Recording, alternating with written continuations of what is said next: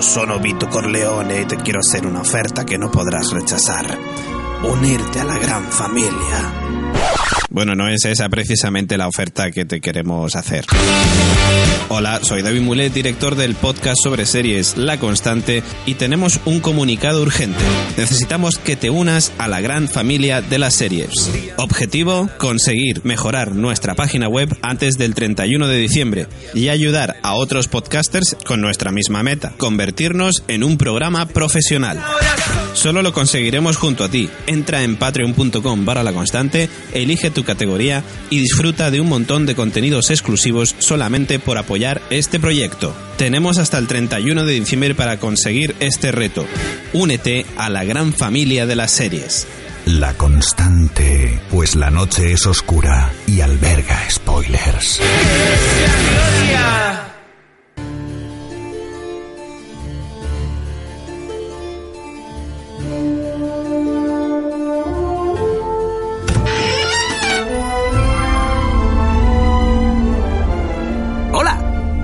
doctor. Bienvenidos a la TARDIS. Sí, es más grande por dentro. Esperad a ver la piscina. Hasta tenemos un estudio de radio. Allí es donde mis acompañantes cuentan los viajes que hacemos. Gallifrey, Scaro, Darilium. 24 años. ¡Qué rápido pasaron! ¿Queréis viajar con nosotros? Pues... ¡Alon sí!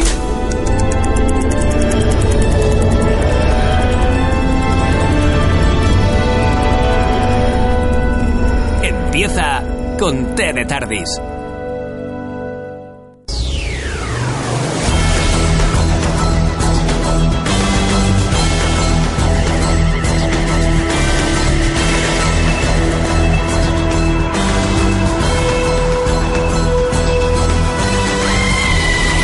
Bueno, bueno, bueno, bueno.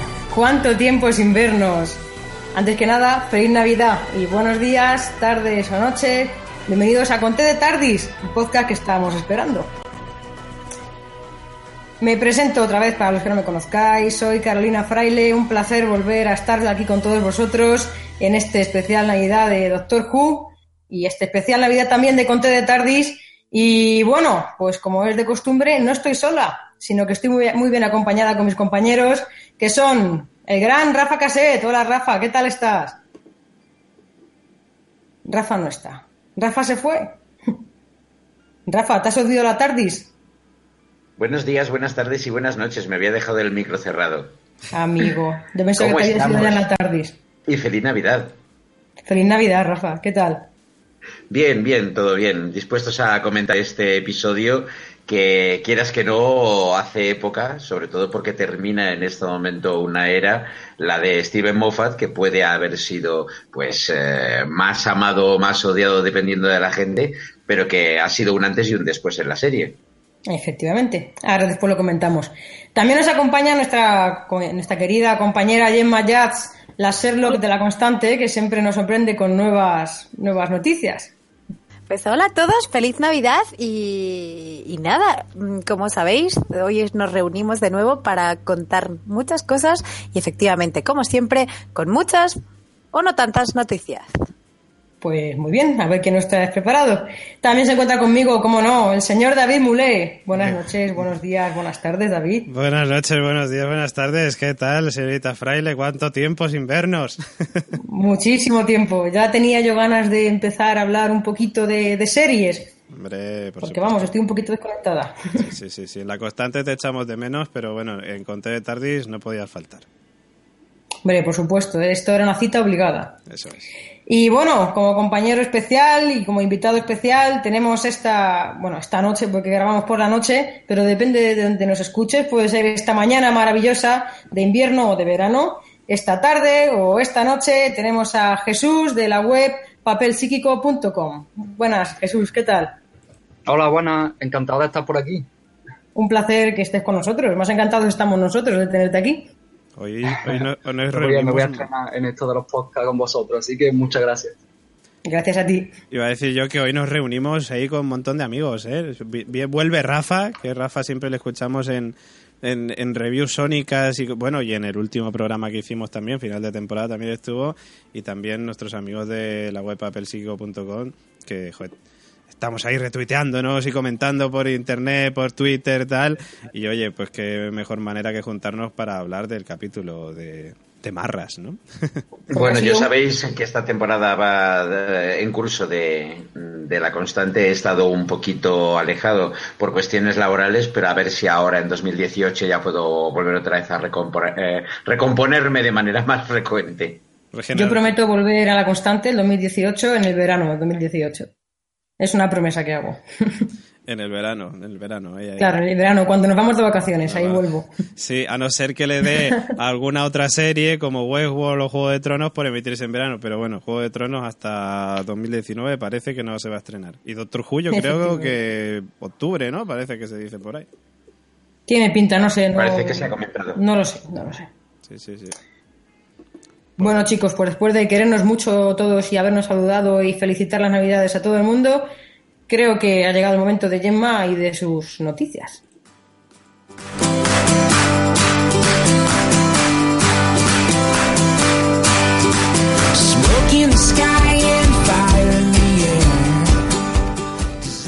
Y aquí está nuestra compañera Gemma con sus noticias que, bueno, iba a decir una semana más, pero no. Un montón de meses más tarde, nuestras noticias nuevas que seguro que, bueno, son interesantes y más ahora con la nueva doctor barra doctora, dependiendo del idioma, lo que lo quieras decir.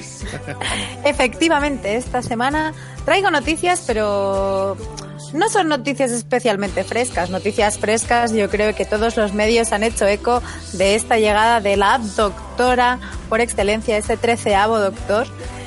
Pero hoy quería traer noticias para un poco ponernos al día, ¿no? Porque acabamos la temporada de, de Conté de Tardis hablando de los Companions. Y claro, hasta el momento solo teníamos confirmado a Bradley Walsh, a Graham, que sería nuestro companion, que contamos que era un señor así un poco más madurito, que como a nivel actoral pues es cómico, actor, o sea, ha hecho un montón de cosas. Pero además de tener nueva doctora, también, atención, tenemos nuevos companions y no uno, sino tres. Madre mía, tres. Tenemos, tenemos tres confirmados. Bradley Walsh, que interpretará a Graham, Mandip Gill, que hará de Jasmine, y Tosin Cole, que hará de Ryan. Eh, curiosamente, estos dos últimos, Mandy Gill y Tosin Cole, Tosin Cole eh, han estado trabajando en Hollyoaks, una serie que lleva muchísimos años en emisión en Channel 4. Es una soap opera que habla de las historias corrientes de un pueblo ficticio, que la verdad sigue en emisión y está bastante divertida. Algunos episodios he visto. Y a Tosin Cole, los que sois más fans de Star Wars, lo habéis podido ver en el episodio 7 en El despertar de la fuerza. Así que vienen unos companions cargados de mucha fuerza. Hmm. Bueno, bueno, bueno, es interesante. O sea que por lo menos ya sabemos dónde encontrarlos y podemos empezar a ver un poquito sus trabajos e imaginarnos cómo van a actuar como compañero del doctor. Aunque bueno, ya sabemos que muchas veces no tiene nada que ver el trabajo que ha hecho antes un actor para el que podemos encontrar más tarde. Efectivamente. Ya si ahí la actual doctora no creo que actúe como estaba haciendo en Broadchurch, porque si no, vaya dramón. Vaya dramón, pero lo bien que lo hizo nuestra querida Jodie Whittaker. Pero hablando de Companions, quería traeros una noticia que fue pues poco antes de la emisión de este especial de Navidad, el 19 de diciembre, en el que Phil McKee afirmaba haber llorado cuando vio su final en Doctor Who y aconsejó a todos sus amigos que cogieran muchos y muchos Kleenex. Y creo que después de haber visto este episodio, todos podemos entender el por qué. Pero me pareció curioso que Phil McKee era, mm, recalcó que era el final de, de Capaldi, el final de una era y su propio final, como no podía ser de otra manera.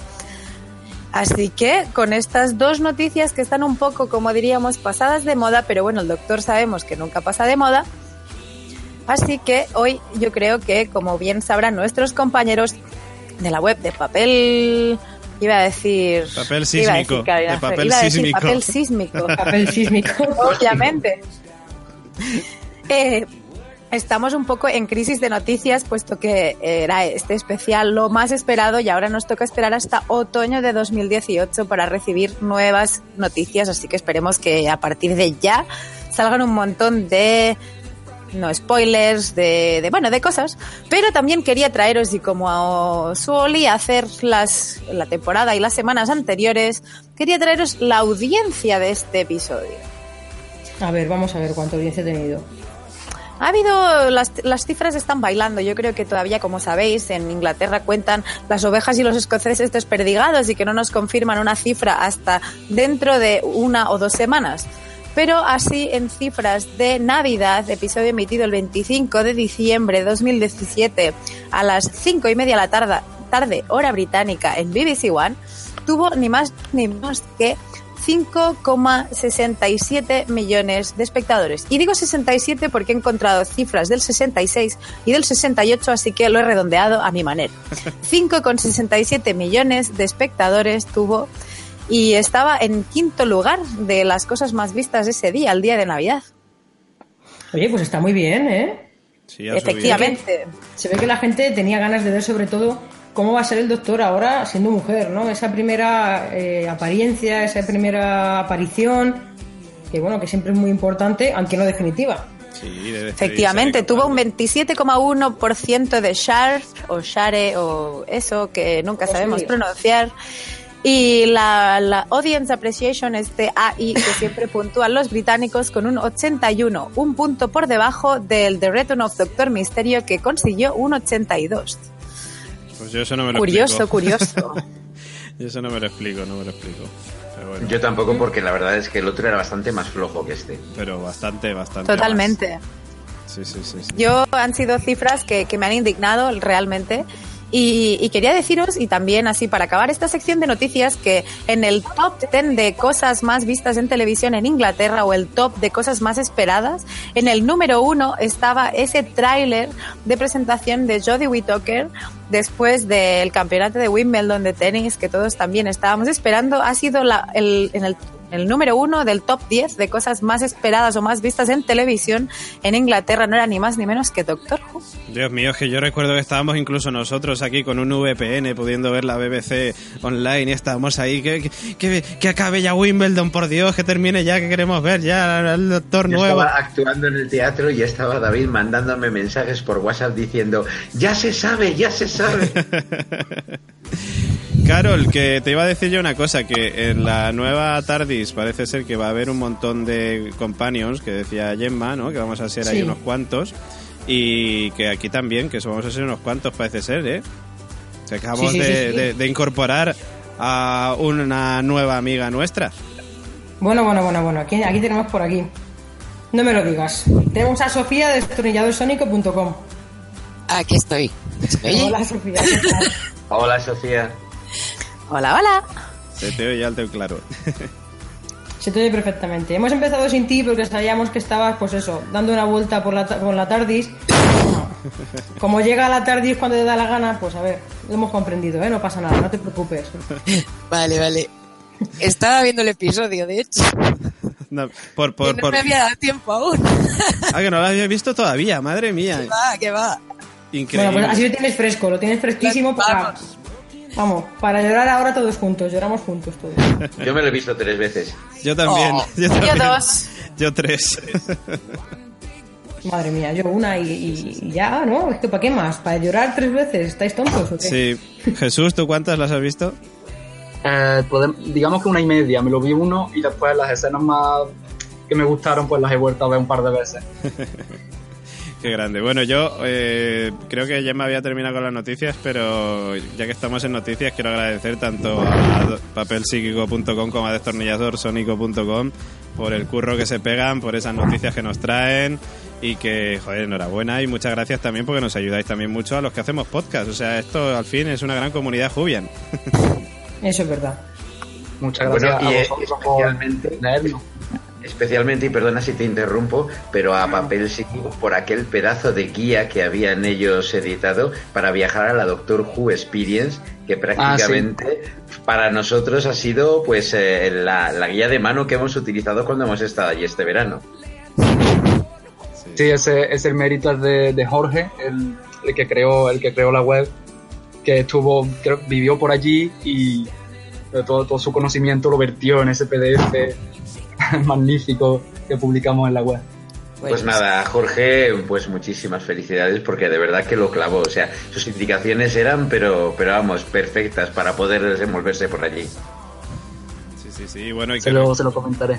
y que recordamos que nos vino muy bien también para ese documental que grabó Rafa Cassette y para ese programa que hicimos también en Cardiff cuando estuvimos eh, allí en Cardiff, básicamente, válgame la redundancia, y que para los que no lo sepáis se encuentra en Patreon. Patreon.com para la constante en nuestro Patreon, básicamente, que ahora lo explicamos, ¿no, Carol? Explicamos las vías de contacto y estas cositas. Ahora lo explicamos todo, pero a ver, yo aquí no lo decía yo, ¿eh? Aquí siempre había alguien, al poleo, que las decía. Es verdad, yo tengo la costumbre de la constante que siempre te decía la dulce voz de Carolina Fraile. No, no, no, no, no, no. no te confundas, no te confundas. Aquí no las digo yo. Pero bueno, por ser especial, lo voy a decir. Venga. Si queréis, si queréis contactar con nosotros, pues podéis buscarnos en Twitter como arroba la constante 1, uno con número. También estamos en Facebook, tenemos una página y un grupo. Nos buscas como la constante y ahí nos encuentras. Tenemos también eh, Instagram, que es la constante series, nuestro correo electrónico, que es la constante series gmail.com, nuestra página web, que es www.laconstanteseries.com y ahora sí, el Patreon. Tenemos también un Patreon. Que eso, David, venga, te encanta explicarlo Me Patreon. te lo sabes ahí. Yo ya lo hago de carrerilla, ya me lo sé, ya de memoria. En patreon.com barra la constante o en nuestra web laconstanteseries.com encontráis un enlace naranja que pone apóyanos en Patreon y os va a mandar a patreon.com barra la constante. ¿Y qué es patreon.com barra la constante? Pues una plataforma donde pues vosotros vais a poder apoyar nuestro proyecto, el proyecto de La Constante, en el que ya sabéis que Conte de Tardis es uno de sus podcasts, eh, y a cambio pues vosotros vais a recibir suculentas recompensas, como por ejemplo Voy a decir una que les va a interesar mucho a los Jubians. Bueno, a los Jubians y a los que no sean Jubians también, porque este mes tenemos el sorteo del mes de diciembre. Ojo que trae un pack de regalos de la leche. Trae, por un lado, la película Star Wars El despertar de la fuerza, en Blu-ray o DVD, ya a gusto del consumidor. Trae también un Funko de Carl de The Walking Dead. Y también... ¡Carl! Y también trae el, el póster del cuadro que pintó Van Gogh para el doctor. ¡Ay, qué guapo! Lo quiero, yo lo quiero. Ahí estamos, o sea que Pues ya también... lo sabéis, es tan sencillo como a darle al botón naranja patreon.com barra la constante y ahí podéis haceros Patreons y poder participar en este gran sorteo que nos ha contado David. Efectivamente, esta hay un montón de ventajas más. Hay colaboradores del mes, vernos y escucharnos en directo, en fin, un montón de cosas más. Eh, todo ello, pues solamente por apoyar nuestro proyecto en Patreon. Pues que, que nosotros en La Constante estamos haciendo una cosa que vamos a hacer también hoy en Conte de Tardis. Y es ¿Qué que haciendo? nosotros, claro, contamos pues que es Patreon, pero mm, siempre dejamos también que nuestros Patreon, los propios Patreon, nos cuenten su experiencia dentro de la plataforma. Y así que si te parece, vamos a escuchar a nuestra Patreon Mónica Cabello, que además es súper jubian como nosotros, y luego ya nos vamos con la review sónica, ¿te parece? Me parece perfecto. Pues venga, pues vamos a escuchar a nuestra querida Patreon Mónica Cabello y luego continuamos, como decíamos, con la review sónica de Rafa Cassette. ¿Qué me molan las olas constantes?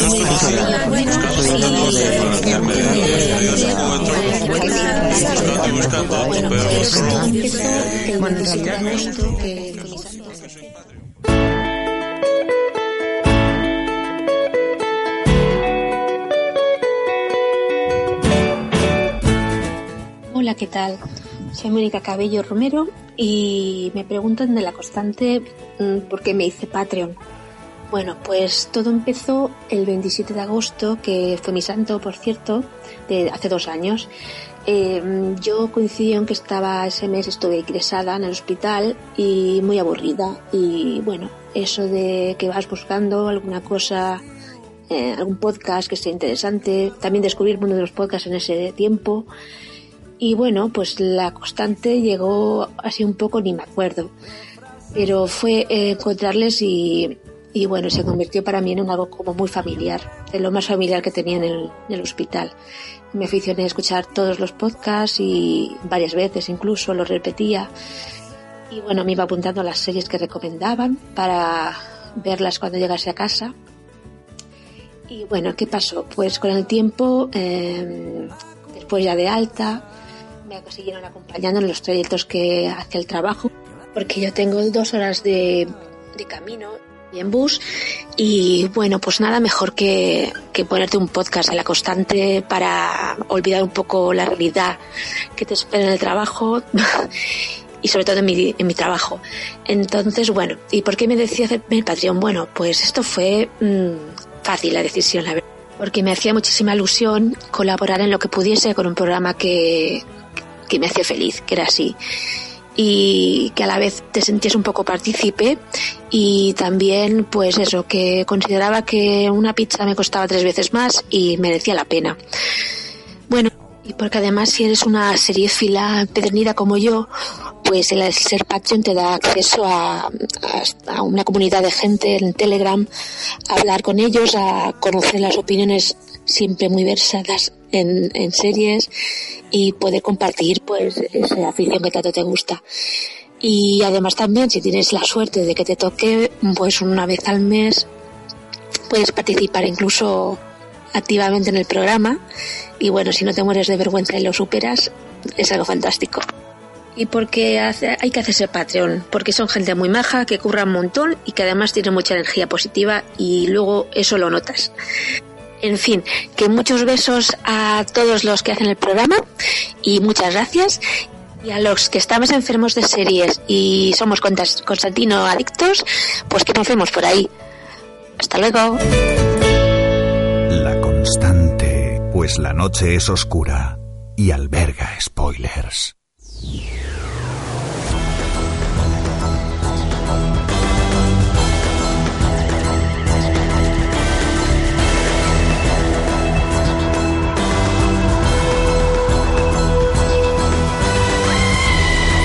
Visto el especial de Navidad de Doctor Who serie moderna, titulado Érase dos veces, dirigido por Rachel Talalay, especialista en finales de temporada como Agua Oscura, Muerte en el Infierno de la octava, Enviado del Cielo, Huido del Infierno de la novena y Suficiente Mundo y Tiempo, El Doctor Cae de la reciente décima y con guion del showrunner Steven Moffat que concluye con este su era coordinando el serial desde 2010 cuando tomó el relevo de Russell T. Davis. Un episodio de despedidas, porque tal como teníamos avanzado desde el principio de la temporada previa, aún a la salida de un doctor con la de un equipo completo de producción. Y sin ser de los especiales navideños más memorables en cuanto a acción o guion, sí contiene suficientes miembros para cerrar con dignidad una etapa y presentar la siguiente. El duodécimo se encuentra en el Polo Norte con su primera encarnación, interpretada por David Bradley, a quien se hace justicia tras su soberbia personificación de William Harnell en el biopic Una aventura en el espacio y el tiempo. Ambos se están negando a aceptar su regeneración y la paradoja de los dos en ese punto ha llevado hasta allí a un soldado de la Primera Guerra Mundial arrancado en el campo de batalla del instante previo a su muerte. Para que todo quede en casa, papel bordado por Margatis, habitual del show como actor y guionista, además de co-creador de Sherlock junto con Moffat. La TARDIS del duodécimo será secuestrada por la gigantesca nave del testimonio, alienígenas de desconocidas intenciones. Bill Potts reaparecerá y para poder desentrañar el misterio que bloquea las naves de ambos doctores, viajarán al centro del universo donde un viejo enemigo puede tener la respuesta. No parece un argumento demasiado navideño hasta que se conecta con un hecho histórico real que lo vuelve entrañable, humano y enternecedor. El episodio une la inminente regeneración del Doctor con el arco El décimo planeta de la cuarta clásica y con el capítulo Dentro del Dalek de la octava moderna. Tiene tintes de comedia en cómo el anticuado primero choca con su futuro duodécimo. Provoca la lagrimita del Jubian acérrimo con el recuerdo o la reaparición de personajes clásicos, pero sobre todo es una historia reflexiva sobre la vida y la muerte, el principio y el final, el miedo y el deber, y aún más proporciona al magnífico Peter Capaldi, mi doctor, una bajada de telón memorable y una despedida con regeneración al nivel de las salidas de escena de David Tennant o Matt Smith. Y queda para el final la presentación con efervescente cliffhanger y relevo como decimotercer doctor de Jodie Whittaker, primera encarnación femenina que llegará a la undécima temporada moderna arropada por un nuevo showrunner, un nuevo equipo de producción, nuevo compositor, nuevos companions, nuevas aventuras y un lavado de cara para una serie eterna. Seguiremos informando.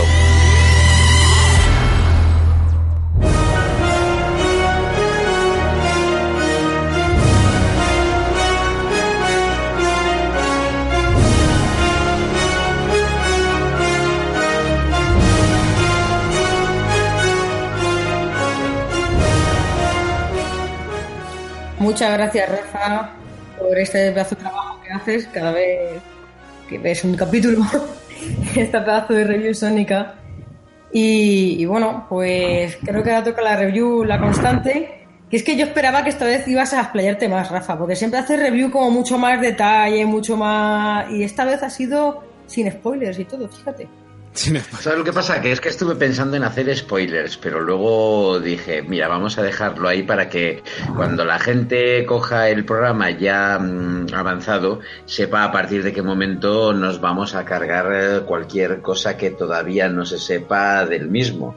Entonces, pues bueno, digamos que lo ponemos ahí como aperitivo, pero, pero vamos, yo a partir de aquí lo que pienso hablar del programa pretende ser con spoilers y con toda la tranquilidad del mundo. Como debe de ser. No sé si, si vais a avisar o no, pero, pero vamos, o sea, el que a partir de aquí no vaya prevenido de ello se va a comer spoilers, pero vamos, como longanizas. Eso es, eso es. Avisamos. ¡Spoilers! ¡Spoiler! ¡Spoiler! Yo lo que tengo muchas ganas, Carol, ¿sabes de qué es? ¿De qué? De ponerle nota. Ah, amigo, eh, que, que no se me olvida, eh, que estoy Hombre. desentrenado, pero hay cosas que me acuerdo. grande, grande. Vamos a empezar poniéndole nota, vamos a empezar por nuestros invitados. Por ejemplo, Jesús, ¿qué nota le pondrías al capítulo de esta semana? De 1 al 10, así. Yo no suelo, no suelo poner nota numérica nunca porque no me gusta, pero bueno, soy mi anfitrión Bueno, vale, y pues, me- pues me- de menos bueno a más bueno. yo creo que le pondría un ocho y medio. Ocho y medio. Muy bien, muy buena nota. ¿Y por qué? ¿Por qué esa nota? En pocas palabras, tampoco hace falta hacer la review entera. ¿eh? No, no, pero quiero decir, en plan, porque me ha gustado mucho, eh, no sé qué, la historia, porque me ha Voy a gustado decir la por nieve. qué, por qué le he quitado el, el punto y medio que le, que le quedaría Sí, para sí, básicamente sí, eso, a eso me refería. Mm, Básicamente ha sido porque el primer Doctor está bastante fuera de papel. Mm, Quien haya visto la serie clásica creo que coincidirá conmigo. Creo. A mi opinión está bastante fuera de papel. Pero ya está. El resto del episodio pues es maravilloso. Muy bien. Bueno, yo es que no he visto la serie clásica, por lo cual Yo no, sí. puedo, no puedo opinar. Yo Bueno, ahora te toca a ti, Rafa, después, ¿eh? Yo estoy anclado en la primera temporada todavía, que no puedo pasar de la mitad de la primera temporada de la primera clásica, o sea que vamos. Bueno, conseguiré. Sofía, cuéntanos, ¿cuál es tu nota? Pues oh, yo también, por el mismo fallo, además, que, que Jesús, ¿eh? Por, también le pongo un ocho y medio. Vaya. Por lo mismo, es que, porque... es que me chirría mucho el primer doctor. Y comentario, el comentario de la poli también me chirría mogollón. Si a la, ¿El comentario de la poli? Cuando él, él le dice, uy, la tarde está sucia. Eh, Ah, es vale, que no vale, es vale. poli. Ah, sí. Dice, Poli, eh, ¿recordáis a Poli que la llamaban duquesa? Yo no la veo limpiando, ¿eh? Desengañados. Ya. Y sí, sí. El resto sí me parece bastante digna la despedida de. Sin el rollo de Tenan que no me gustó nada, de no me quiero ir. Eh, la regeneración de Matt no me acabó de gustar por el por el principio de Capaldi que me destrozó lo de los riñones. Eh, sí, sí. Pensé, por favor, pero ¿esto qué es? Y, y bueno, mm, muy digna en, en, eh, con el rollo de acordarse de Clara. Y no era la Clara real, pero bueno, ah, está bien. Bueno, muy, muy bien, un ocho y medio también es muy buena nota. Rafa, a ver, te toca a ti. Pues yo soy poco amigo de fracciones, por lo tanto le pondría un 8. Un y ocho. un 8 porque para mí el episodio ha sido muy bueno, ha sido un episodio digno, no ha sido perfecto, no ha sido lo que normalmente en la constante llamamos un capitulazo, pero sí que es cierto de que por un lado cierra una etapa de una manera pues eh, muy decente, eh, le da un final a, a Peter Capaldi eh, con frases eh, que probablemente en los próximos meses se convertirán eh, dentro de los memes cuando la gente recuerda su etapa en Doctor Who. eh, tiene su cuota, eh, digamos, de parte entrañable recordando a personajes del pasado, como las referencias al Brigadier Ledwich Stewart o a Clara, o incluso la presentación de, al principio de, de los compañeros del primer Doctor. Sí que es cierto que a mí mm, me gusta cómo David Bradley eh, interpreta al primer Doctor, pero no es William Hartnell. Pero digamos que funciona en este episodio lo suficiente como para que puedas en este sentido pues tener una eh, dualidad divertida entre lo que es el, el, eh, eh, primer doctor, que al fin y al cabo pertenecía a una serie de los años 60, donde a las mujeres pues se les trataba como se les trataba en los años 60, y un doctor mucho más moderno del siglo XXI, que está continuamente diciéndole, no puedes decir esto, no puedes decir esto otro, eh, y tiene en ese sentido pues un cierre eh, en lo que es la regeneración mucho mejor, por ejemplo, de lo que fue el paso eh, de Matt Smith a Peter Capaldi, que ha habido gente incluso haciendo vídeos eh, falsos de fanfiction eh, pretendiendo hacer pues un poco lo que si hubiera sido una transformación y no algo tan repentino o por ejemplo que en su momento ahora hablamos y eh, digamos que David me despellejó el tema de la despedida de David Tennant que para mí fue excesivamente larga, lacrimógena, soporífera, con un paseo por aquí, me despido de aquí, me despido de ahí, de acullá. Esto ha tenido su cuota de frases lanzadas por decirlo de alguna manera, a su propia a su próxima regeneración, pero sí que es cierto que a mí me ha gustado más que otras regeneraciones y sin ser un episodio pues muy muy destacable y muy brillante, sí que ha sido un buen cierre de ya no solamente de temporada, sino de, un 8 le pongo. También muy buena nota, un 8, está muy bien. Eh, Gemma, Gemma, también está apagado, out. Espérate, Gemma. está- ahora- se ha ido, ahora se ya ha ido a la TARDIS, ya está, ya no vuelve. Otra que se. ¿La TARDIS me deja hablar ya? ¿La TARDIS ha dejado de enfadarse conmigo? Sí, bien. Llámala Eh, sexy. Yo últimamente en todos los podcasts de Factoría La Constante he decidido poner mi nota por motivos. O sea, yo me, me- me dedico a desgranar la nota y, y os voy a exponer la nota, así que voy a empezar. Venga. De entrada empiezo con nota negativa, un menos dos, por no haber visto a River Song. Es verdad, Estoy de es acuerdo. verdad.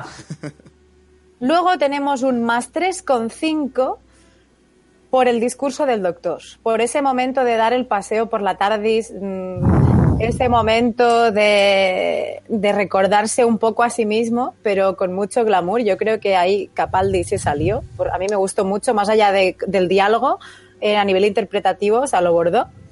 Luego un 1,5 positivo por ese retorno de Nardol y de ese problema con los pelitos, que parece que ese holograma de cristal no le había dejado del todo perfecto.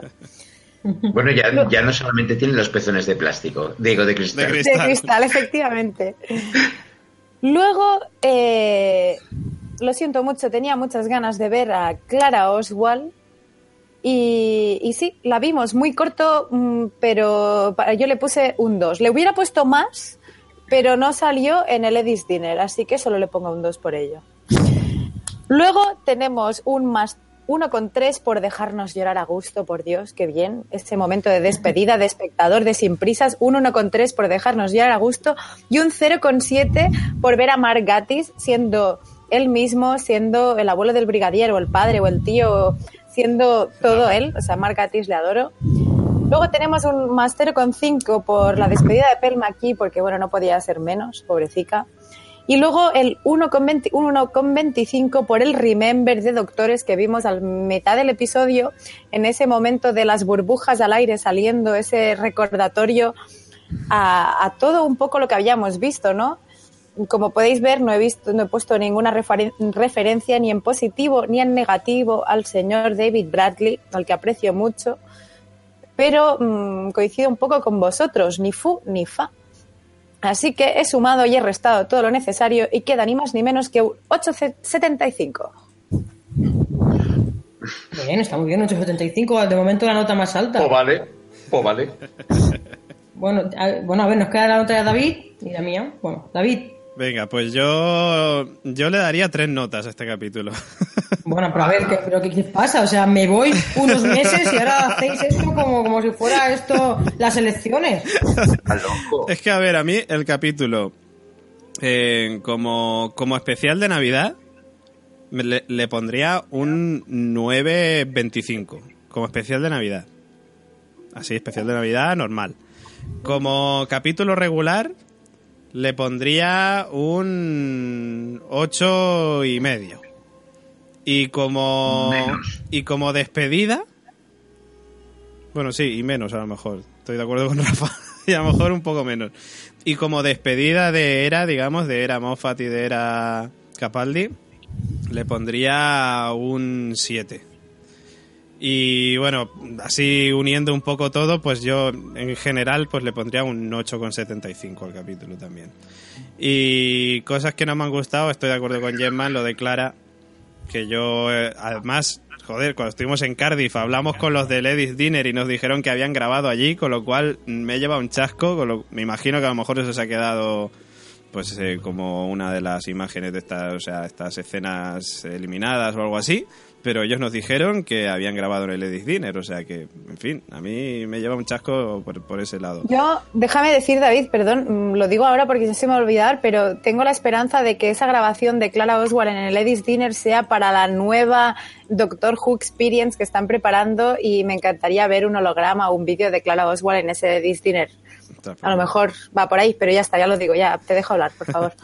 Luego Yo, si me dejas también una, una pequeña introducción, sí que es cierto y además si te fijas en la escena con un poquito de detalle, es que está claro que eh, Jenna Coleman ha grabado al margen del resto del equipo, o sea, Sí, probablemente le han puesto en un estudio con una pantalla de croma, porque es que por lo que yo tengo entendido y he leído en alguna página web, ella tenía compromisos con el rodaje de la serie Victoria, de la que es protagonista desde 2016, y realmente eh, it su agenda estaba tan complicada que prácticamente lo único que pudo hacer es un inserto para poder incluirlo en una despedida como alguien que había sido especialmente importante en la historia del duodécimo Doctor.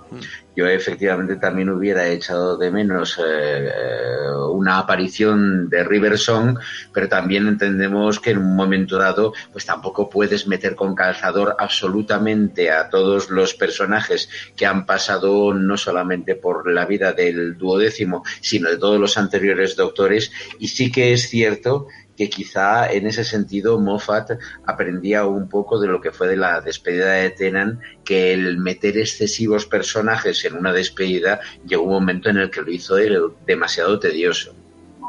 Bueno, yo no estoy de acuerdo. Para mí, para mí eso es. Ya, ya lo sé, Para lo mí sé, pero no me eso- importa. Para mí la despedida de Pues te Tennant. voy a mandar un Dalek. Exterminate, exterminate. Para mí la despedida de Tenan es el 10 y no creo que supere, para mí, el- esta- este capítulo no lo supera. Para mí, ¿eh? Para mí, pero eso es subjetivo. completamente.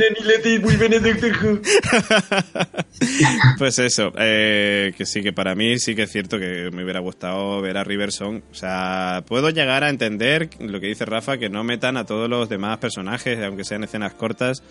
Puedo llegar a entenderlo y puedo llegar a dejarlo pasar. Pero, ostras, River, que solamente de River se hayan acordado en un- una mísera frase solamente en todo el capítulo, pues hombre, me... Y aparte, que es un guiño simplemente, pues hombre, me ha, me ha parecido chungo, joder, la verdad que sí. Pero bueno, pero ya te digo, un 8,75 le pondría yo a este capítulo y luego ya cuando vayamos comentando, vamos comentando cosas. Bueno, y toca mi nota que yo le voy a poner un 8,5 al capítulo también. Pues como, eh, como habéis puesto, pues a ver, la mayoría es como una media general, ¿no? Pues, ¿y por qué un y medio? Pues simplemente por, por el hecho de que el capítulo me ha gustado mucho. eh, es como dice David, es un buen capítulo de Navidad. Pero bueno, como capítulo de Doctor Who creo que hemos visto mejores, o por lo menos a mí me lo ha parecido, es una opinión personal como otra cualquiera. Ha habido capítulos con los que me he emocionado más.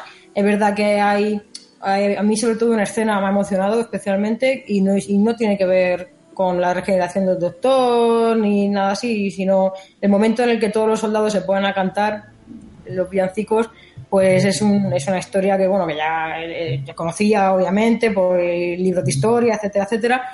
El Pero verlo de- Navidad de 1914. Efectivamente, pero verlo recreado de esa manera, pues ha sido como muy emotivo, ¿no? Y ha sido como, no sé, un escalofrío, me ha recorrido toda la espalda. Y eso me ha gustado, yo creo que es de lo que más me ha gustado del capítulo. ¿Y por qué un ocho y medio y no otra nota? Pues por eso, porque no me ha parecido.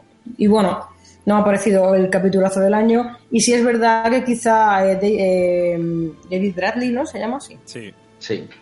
David Bradley eh, ha estado un poquito fuera con el papel del primer doctor, pero yo lo entiendo, quiero decir, hacer de un personaje que ya había interpretado otra persona no es fácil, no tiene que ser fácil, no sé, o sea, no le has dado forma a todo ese personaje, tienes que intentar darle forma a un personaje que ya lo ha hecho otro antes que tú y encima a un señor que vete tú a saber de la época catapult. De todas O sea, formas, fíjate tú, y aprovecho el, el inciso de David Bradley, porque a mí me pareció que él estuvo mucho, eh, mucho mejor interpretando a, eh, a William Hartnell en una aventura en el espacio y el tiempo, o sea, estuvo mucho más parecido a lo que era en realidad el primer Doctor de lo que ha hecho aquí en este episodio.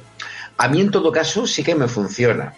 O sea, me funciona porque además también es cierto de que en su momento cuando la serie se hizo y la eh, tenencia de David, digo, de eh, William Hartnell en la serie fue de 1963 a 1966, pues es cierto que por aquel entonces tanto la mujer como pues eh, digamos que las cosas en ese momento pues estaban vistas de una manera completamente distinta. Y aquí a lo mejor pues se incide bastante en lo que puede ser el hecho de que quizá es un doctor que no era eh, más mayor de lo que era Peter Capaldi, porque al fin y al cabo los dos cogieron el papel teniendo 55 años, pero sí que es cierto de que quizá la mentalidad del público en su momento era distinta a la, a la de ahora y sí que establece en ese sentido una diferencia pues bastante fácil de asumir en lo que sería, este era mi primera encarnación y yo era así y no me quiero acordar de cómo era porque, porque el tiempo ha cambiado independientemente de que yo tengo 2000 años eh, al hecho de, pues, de- del devenir de los tiempos. Sí, Pero- pero, qui- quizás simplemente por eso que estás contando y se ha incidido demasiado quizá en lo retrógrado que era el primer Doctor y, y los, y los tiempos pasados de Doctor Who. Yo creo que se ha querido incidir tanto en eso y en ver tanta la, la diferencia abismal que hay de una época a, a- a la época actual. Eso quizá nos quede fuera del lugar porque ha sido demasiado cantoso, o sea, Sí demasiadas re- referencias demasiado constantes, una detrás de otra, una detrás de otra, y era un poquito al final. No, no ha calcado, no ha calcado a, a, a William Hartnell, eh, quizá como sí que lo había hecho en el, en el biopic que se hizo de los inicios de Doctor Who. Pero Pero, yo- a mí no me resulta, no me resulta desagradable. O sea, me parece, me parece que dentro de lo que es la trama eh, lo defiende bastante bien. Yo en este caso no le echaría la culpa a Bradley, ¿eh? Probablemente. No, no, yo, hecho- creo que es una culpa de guion. Yo creo que es de que- guion. Sí, sí, sí, es culpa de Moffat Sí. en este caso. Sí, es de guion. que así como creo que Gatti se conoce muy muy bien la primera parte de la de, de la clásica Moffat igual no tanto Digamos además que, a Moffat parece que, que le gusta repetir ciertos clichés y este probablemente es uno en el que ha abusado un poco el hecho de decir el primer doctor era viejuno. Es algo parecido a lo que nos pasó cuando estuvimos en su momento eh, comentando la temporada décima y estábamos diciendo de que una de las cosas que no nos había gustado de Bill Potts es que parecía que cada episodio tenía que estar recordando que ella era lesbiana y le gustaban las chicas, cosa que por cierto ha vuelto otra vez a realizar. Ha vuelto a este hacer, pero, pero oye, perdona que te cortes, lo ha hecho de manera mucho más guay que durante toda la serie. Efectivamente, ha sido por lo menos un gag que ha quedado divertido frente a los dos, otros dos hombres que de repente no se lo esperaban. Pero sí que es cierto también que la repetición que estaba eh, haciendo el primer doctor mm, de clichés que demostraban que él era un, eh, una versión mucho más eh, vieja, mucho más eh, eh, antigua, pues a lo mejor llegaba un momento en el que decías, bueno, es que tampoco es necesario que estén recordándome cada dos por que en su momento pues las mujeres limpiaban, que la tardis está sucia porque él piensa que la acompañan lo que está es para limpiarla, etcétera, etcétera. es que además eh, a ver Yo ahora lo que voy a decir igual es, me decís, ala, veía mucho más eh, machista, entre comillas, al tercer doctor que al primero. ¡Hala! Sí, cierto. O sea, es verdad, en la primera Cierto. temporada de Pertwee, eh, sí, sí, solo hace que el- a la pobre Caroline John la tiene solo para que le pasen las cosas del laboratorio. De hecho, se larga la primera temporada porque es que no le daban prácticamente papel. Por eso, o sea, es que Estaba, me, me llevas el, el folio, me traes no sé qué, me traes no sé cuántos. Mm, Es que no tenía papel, era simplemente, pues, eh, una. Ya no era una, era un asistente. Sí, por eso, o sea, Bueno, Carol, empezamos con el destripe. ¿Qué es eso? Vale, vamos a empezar con el distripe. Eh, solamente hacer una aclaración que, bueno, que me podéis cortar cuando queráis, podéis añadir lo que queráis. eh, habrá cosas que se me pasen por alto o que yo pase por alto por el motivo que sea y si a vosotros parecen importantes, me paráis. También os digo una cosa. Eh, yo tengo un caco mental con respecto al tiempo, ¿no? Porque yo soy así y a lo mejor pues pongo una escena antes que otra, así que decídmelo y paradme. Bien. Es decir, es vuestro programa, así que haced lo que, lo que creáis conveniente. Así que nada, empezamos. Empezamos, pues bueno, en el Polo Norte, tranquilamente. Sur, empezamos sur. donde acabamos la última vez, Eh, Polo Sur. es verdad. A ver. Vale, no había pingüinos. Vale, continuamos. Después de, de esta orientación, lo que yo te digo, ¿ves? Es que la, la orientación no lo La primera en la frente. Menos mal que avisado. Eh, bueno, pues nos- vemos que el doctor que, bueno, Capaldi, ¿no? Pues bueno, el doctor eh, número. William 12, Hartnell. 13, 12, 12. Ah, Bueno, vale. No sé cómo contarlos después. ¿Cómo ¿Qué los está? contáis vosotros? ¿Contáis al señor de la guerra este, al doctor No, de la yo- guerra? el no doctor de guerra es el doctor de el, guerra. el doctor de la guerra es el doctor de la guerra. Claro. Sí. Capaldi es el 12 y ya está. Vale. Sí, Pues que si no viene querido- arde la mano y todo eso y ya se nos descontrola. Es verdad. Y el 14 o algo así. Y al Valleyer también. Sí, sí. También, pues, también podríamos meterlo. Doctor 12 se encuentra con Doctor 1. Ambos están luchando por no regenerarse porque no quieren regenerarse y bueno, se cruzan. El Doctor 12 obviamente pues reconoce eh, nada más a primera vista, se reconoce a sí mismo, sin embargo el primer Doctor pues obviamente dice, ¿quién eres tú? No tengo ni idea de quién eres. Me suenas, pero no. Pero bueno, pero sí, no sé, es una cosa rara, porque Capaldi está como mm, seguro de que sabe quién es, pero el otro dice que no, pero conclusión. Se encuentran y es que resulta que de repente, pues al encontrarse, pues se produce una paradoja, el tiempo se para y un soldado de la Primera Guerra Mundial que estaba ahí con su pistola apuntando a otro soldado alemán, un, un capitán inglés, pues de repente se acaba, se ve trasladado hacia, hacia otra época que no es la suya. Yo que quiero hacer un inciso ya. ¿Hasta ahí bien? Yo quiero hacer un inciso ya.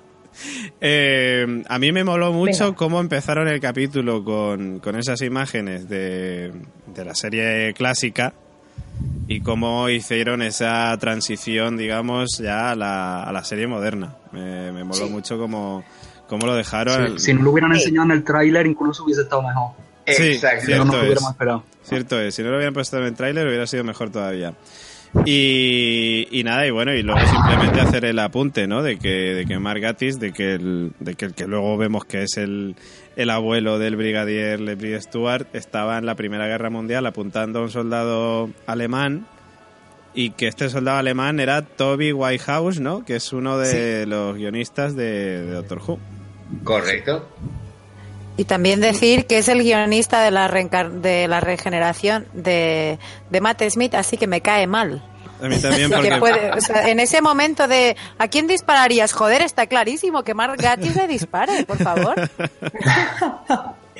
Bueno, desde el primer momento creo que conectamos Que con conste, el que conste personaje. que Toby Whitehouse también fue escritor de eh, Reunión Escolar Sí. con el eh, doctor David Tennant en la segunda temporada, mm, con lo cual el hecho de que volvieron otra vez a traer a, a, Sarah a Jane. Sarah, eh, a Sarah Jane Smith, mm, yo le perdono cualquier otra cosa. eso le redime de cualquier cosa. Sí, le redime, por supuesto. Eso sí, bueno, eso sí. vale. Tiene, bueno, parte positiva, parte yo negativa. creo que... Bueno, dime. Lo que digo que tiene parte positiva, parte negativa. La buena, la reunión escolar. Y la mala, mm, la regeneración de Matt Smith, que fue un coitus interruptus. yo lo que quería decir es que creo que desde el primer momento ya todos empatizamos con el personaje de, de Gatis, ¿no? Es bastante simpático. Sí. Y, y, bueno, ya como que nos meten en el bolsillo, ya, ya empezamos a sospechar que no es un simple soldado, porque si no, ¿para qué le tienen ahí? Claro. así de repente. Es que él además que se encuentra ¿Eh? con el ser este de cristal y, Efecti- y vemos ahí efectivamente. unas imágenes ahí psicodélicas que no sabemos de qué son, hasta luego, luego ya lo sabremos, pero en ese momento no sabemos de qué son y aparece ahí pues con los dos doctores. Eso No es. sabe muy bien por qué, buscando un doctor que dice, ¿conocéis a un doctor? Pues mira, Me estás vacilando, le dices, Sí, "Date es guasa". muy Pero bueno. aquí, aquí quiero hacer un inciso. Eh, ¿No os parece que la animación, teniendo en cuenta lo que hay hoy en día de el- del ser de la interface de, de cristal, es una Malísimo. mierda? Malísimo. O sea, es- de hecho, o sea, como- lo, lo tengo apuntado en mis notas de por Dios. Es como, vamos a ver, o sea, eso eh, era un bombazo cuando se hizo Terminator 2. Pero es que es la misma, es la misma animación, o sea, dices, Dios mío, pero si es que esto lo hago yo en mi ordenador de casa, o sea, mm, se lo podrían haber currado un poco más. yo sí A te mí me ha verdad. parecido ¿no? un, un sim, como un sim transparente. ¿Habéis jugado a Sí, los sims? un Pues sim, igual. sí, verdad. Total. Pues el yo- problema que yo creo que es el que no tenían, lo han hecho de cero desde ordenador y no tenían una persona haciendo el lo que es el mockup, la captura de movimiento. Porque si Pues, habéis visto fotos probable. de rodaje, en ningún momento en la, en el escenario de la guerra, de la primera guerra mundial, nada de eso, se ve al, al ser, se ve solo a los doctores y al, y al capitán. Entonces yo creo que el problema es hacerlo, hacerlo de ordenador que queda pues Vamos, que lo han metido ahí, lo han metido con calzador y se ha quedado como les ha quedado. Pues yo, si te digo la verdad, yo no noté tampoco algo que fuera tan tan cantoso. O sea, a mí no me pareció que fuera tan tan cantoso. O sea, es cierto que se podría haber hecho mejor, sí, pero yo estaba pendiente de otras cosas. Yo es que lo he visto otra vez. Yo también, y yo también, pero yo te digo que igualmente. Bueno, continuamos y como bien nos ha contado antes Rafa en su review sónica, pues la TARDIS es secuestrada por, bueno, a ver, vamos por partes. Eh, hay, que, dar- hay que devolver a este señor a su tiempo y hay que hacerlo en la TARDIS. Eso es. Pero en este momento, eh, joder, se me ha des- lo siento, eh, es que se me ha desconectado el cable del cargador y estoy aquí que no estoy, estoy- ya está. vale. Hay que devolver a este señor a su tiempo y resulta que, bueno, que hay que hacerlo en la TARDIS, obviamente, ¿no? Sí. Que por cierto, me ha gustado mucho, eh, bueno, vamos, vamos, vamos por partes, como ya que el destripador. Y la TARDIS es secuestrada pues, por estos seres extraños, transparentes, que son los Sims transparentes. Y ahora sí, hago este inciso. Me ha gustado mucho la diferencia de, de TARDIS, es decir, ya la conocía, pero me ha gustado mucho, sobre todo, el, el primer doctor, cuando entra en la TARDIS, la TARDIS nueva, eh, en plan, ¿pero qué has hecho con mi TARDIS? ¿Pero y esto qué es? ¿Qué es esta basura?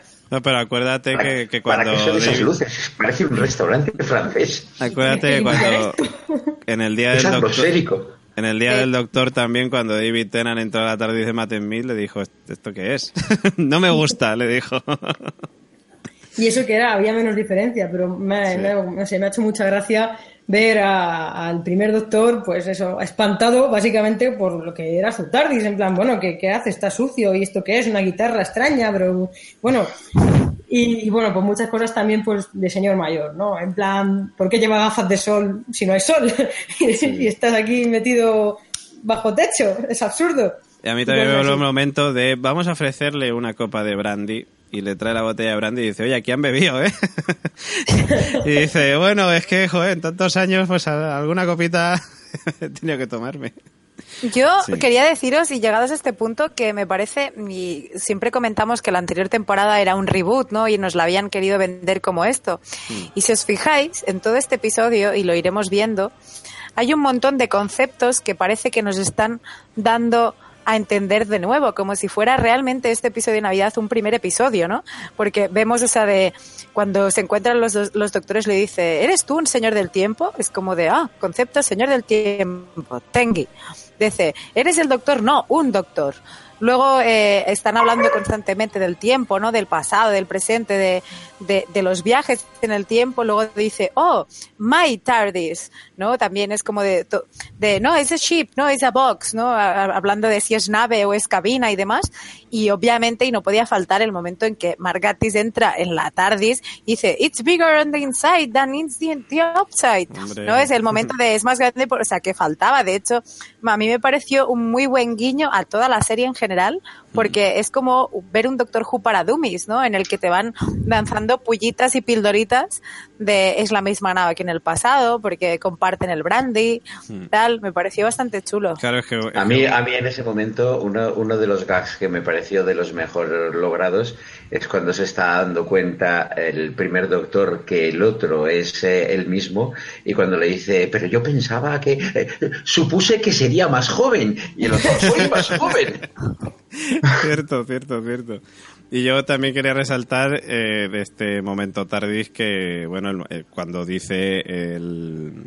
Cuando le dice el doctor Capaldi al, al- a Margatis, básicamente, al soldado, que le dice que, que es un uniforme de la Primera Guerra Mundial y el otro dice Primera, eso significa que... Y le dice, uy, spoilers. Sorry, spoiler, sí. Que fue el único guiño a Riverson en todo el capítulo. Por Dios, gracias, pero queríamos más. Sí. De hecho, y justamente después, a mí, yo sí que ya venía de esto, que fue momento de in love total, pero cuando el está Margatis, ¿no? Un poco que no entiende nada de lo que está pasando, de quiénes son, y dice, I'm the doctor, and he's uh, my nurse. Y dice, ¿cómo que tu enfermera? Cabrón, ¿sabes? Es como de, me parece súper divertido. Y los hombres empiezan a trabajar también, como las mujeres, que es como de cuando empieza un poco con el machismo este, que ya nos habían, de, que hemos comentado antes, ¿no? Que decía Sofía. Pero sí que me pareció un muy buen principio de aterrizaje en la TARDIS de esos tres señores maravillosos. Sí, sí, sí, sí. Y bueno, también eh, el doctor, el, el 12, bueno, eh, Capaldi, siempre, di- cada, cosa que dice el primer doctor, él siempre negándolo, diciendo, no, no, no, digas eso, intenta no decir eso, no, no, cállate, ay, ay, Dios mío, ay, Dios mío, es también pues muy divertido, ¿no? Es como, como una persona que se avergüenza de, como sí de mismo. De su familiar. ¿no? Pero no deja de ser él mismo, es como me avergüenza de mi abuelo porque es retrogrado, pero, joder, es que encima soy yo, vaya mierda, tío. Está- Es un poco muy como si el primer doctor hubiese entrado en Twitter por primera vez. Efectivamente. y, hay, y hay un amigo diciendo, no, no, no, esto no, no te metas ahí. Sin embargo, una cosa que a mí me chocó mucho en general del primer doctor es que, bueno, a ver, eh, vale que eres el primer doctor, que vienes de otra época, pero no dejas de ser el doctor. Es la poca capacidad que tiene para asumir la nueva tecnología.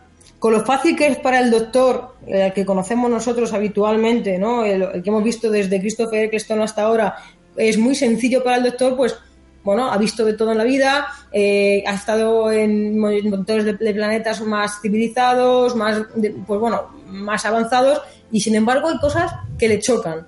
Llega Por eso te digo que es una, es una reinterpretación eh, de Sí, es que- Steven Moffat porque el primer doctor no era así. No, pero es que ya independientemente, aunque no fuera así, aunque en realidad fuera así el primer doctor porque está grabado en esa época y tal, el doctor no debe de ser así. No olvidemos que este doctor, aunque sea el primer doctor, tiene una TARDIS igual que la otra TARDIS, viaja a los mismos sitios y debería estar más acostumbrado a, a, bueno, pues a encontrarse con tecnología más avanzada, puesto que es el doctor, no deja de ser el doctor. Es más, su TARDIS es más avanzada que unas gafas sónicas. No debería, mm, no sé, sorprenderse con un destornillador sónico, unas gafas sónicas. Hola, eres el doctor, viajas en una TARDIS. Es un A mí es poco una cosa que, Lo que- del, que lo del machismo. Es es verdad que la serie y el personaje se concibieron en los años 60, pero se supone que el doctor no es de los años 60. Es de otra época, de otro planeta, así que no debería de tener esa actitud ni esa, ese desconcierto como comentas tú. Eso es. Eso es. Eso es. Y más Bueno. cuando además en el anterior capítulo, en The Doctor Falls, o en el, no, en Suficiente Mundo y Tiempo, hay un momento en el que en el que Bill Pod, cuando estaban Bill y Capaldi comiendo y tal, antes, en el, en el momento en el que a ella le disparan y tal, que está él diciéndole el tema de que yo me acuerdo del amo y tal, de que no sé si era eh, chico o chica, no sé qué, y le dice, ah, pero eso, dice, no, es que lo de los sexos lo tenemos ya superado. Y le dice ella, pero os seguís llamando señores del tiempo. Y se queda él como, vale, sí. Pero Sí. O sea, no sé, o sea, hace poco, o sea, hace poco, hace dos capítulos lo ves como algo que es como normal y se está acordando además el doctor de su niñez, con lo cual, no sé, a mí también me chocó un poquillo eso. Pero bueno, en fin, Sí, quedó sí. gracioso. Qué- Qué bueno. Sí, yo creo que aquí sobre todo buscaban el chiste fácil, ¿no? El chiste Sí, fácil porque un poco... si, si vosotros os acordáis en su momento cuando yo estuve haciendo la review de las primeras temporadas clásicas, yo comentaba que el primer Doctor, eh, frente a lo que eran los personajes de entonces eh, femeninos, eh, sí que es cierto de que las mujeres eh, eh, en la serie estaban un poco como floreros, que tenían mucha facilidad para la lágrima fácil, mucha facilidad para asustarse, pues como la damisela en apuros que era normalmente en aquellos tiempos, pero quiero decir, em, tampoco el machismo del doctor era una cosa tan exagerada y sí que es cierto de que en el momento en el que eh, Stephen Moffat ha querido traer de nuevo a una versión mucho más eh, eh, antigua, incluso la primera del, Doctor Who, pues quería eh, a lo mejor en un momento dado, pues eh, eh, subrayar eh, este tipo de detalles que quizá en el momento en el que se veía, la, se veía la serie original, pues se veían con la diferencia de cuando la estamos viendo hoy en día, pero que tampoco eran tan exagerados, subrayarlos y aumentarlos precisamente para que se vea la diferencia entre los dos doctores y sobre todo para generar en ese sentido los momentos más cómicos que pueda tener el episodio. Es. Bueno, pues que le secuestran.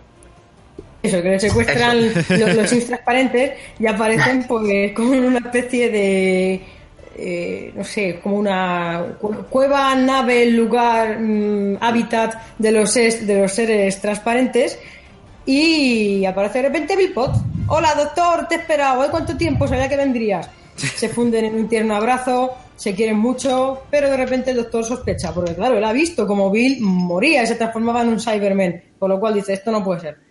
Eh, la escanea con el destornillador sónico, más lo que hemos dicho antes, el doctor primero dice, ¿eso qué? Pues un destornillador sónico. ¡Uh, por Dios, pero qué cosas! ¿Qué cosas hacen estos jóvenes? Estas cosas de, de la juventud, no entendemos nada. ¡Qué cosa Básicamente, moderna! Eso es, cosas modernas. Y el doctor no se fía de Bill, porque cree que no es Bill, a lo que Bill sigue diciendo, pero que sí, hombre, que soy yo, créeme, que sí, que sí.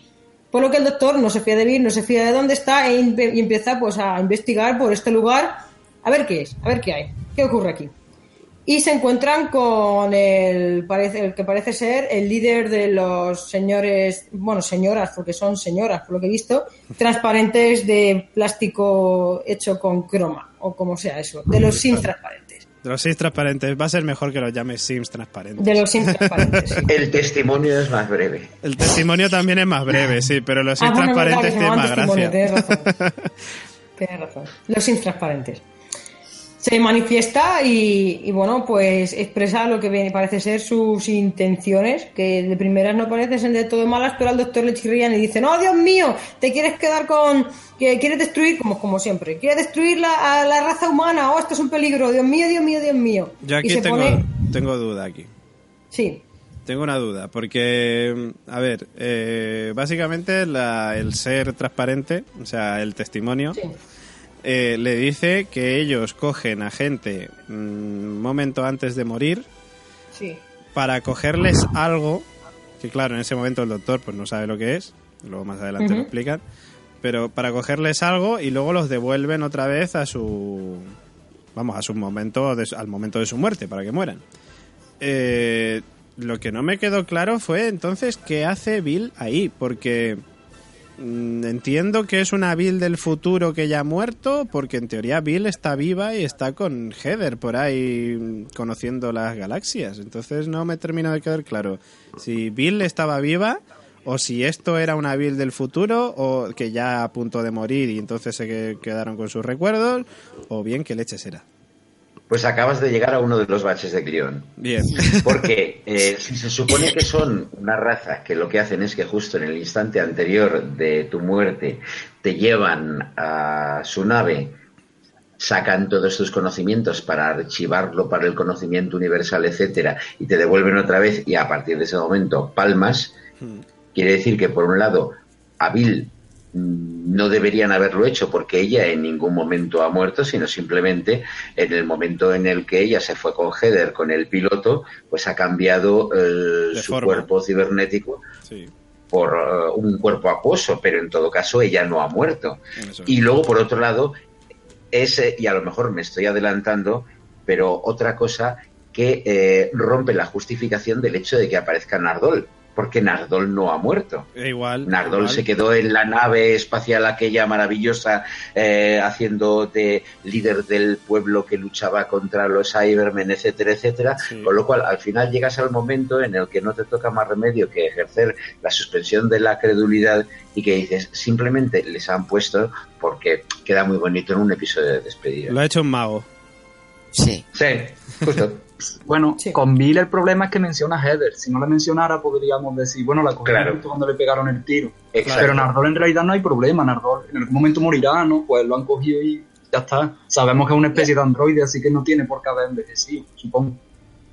Yo, yo me, intent- me inventé una teoría que justificaba este momento, porque claro, como también fue como de pi mal. Entonces, eh, recalcan muy especialmente que estos nuevos recuerdos tienen conciencia propia, o sea, viven de recuerdos, pero los pueden un poco usar en pro de, de la necesidad. Entonces, la parte de Heather, pensé que se la había inventado esta nueva Bill Potts para calm- o sea, para tranquilizar un poco al doctor después de ese final tan abrupto que vimos y un poco para que él se fuera en paz, ¿no? O sea, esta fue mi versión de Gemma intenta justificar la magia porque no hay por dónde sujetarla. Que a lo mejor, oye, pues también va por ahí. Yo me quedo con la magia.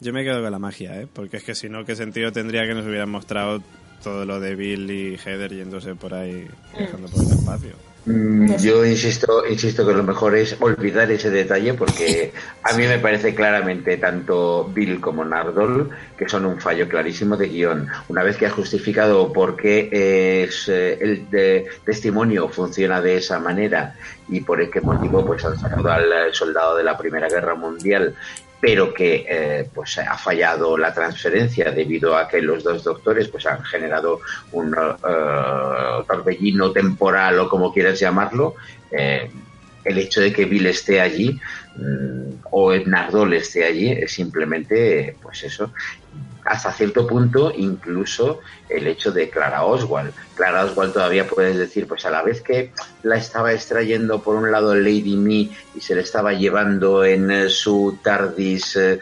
eh, un restaurante de comida americana, pues llegaban también los otros y sacaban otra copia y todo esto.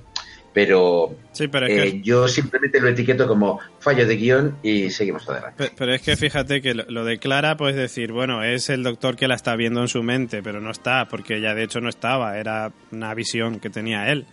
Pero si hubiera sido ella un ser de cristal de estos, o sea, un testigo o testimonio, también hubiera valido, porque ella se supone que está a un latido de morir, ¿no? Con lo cual está a punto de morir, o sea, es decir, podrían haber hecho una copia de ella perfectamente.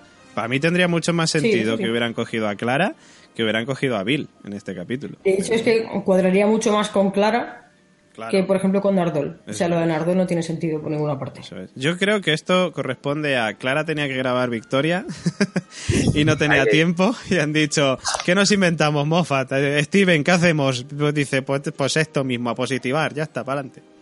Y vamos a poner a Bill y vamos a poner a Nardol porque al fin y al cabo han estado en la temporada décima y esto es un cierre de temporada con lo cual pues necesitan su momentito ter- tierno y tal Eso es. Bueno. porque la justificación se cae por su propio peso pero Eso bueno es, eso es. aceptamos barco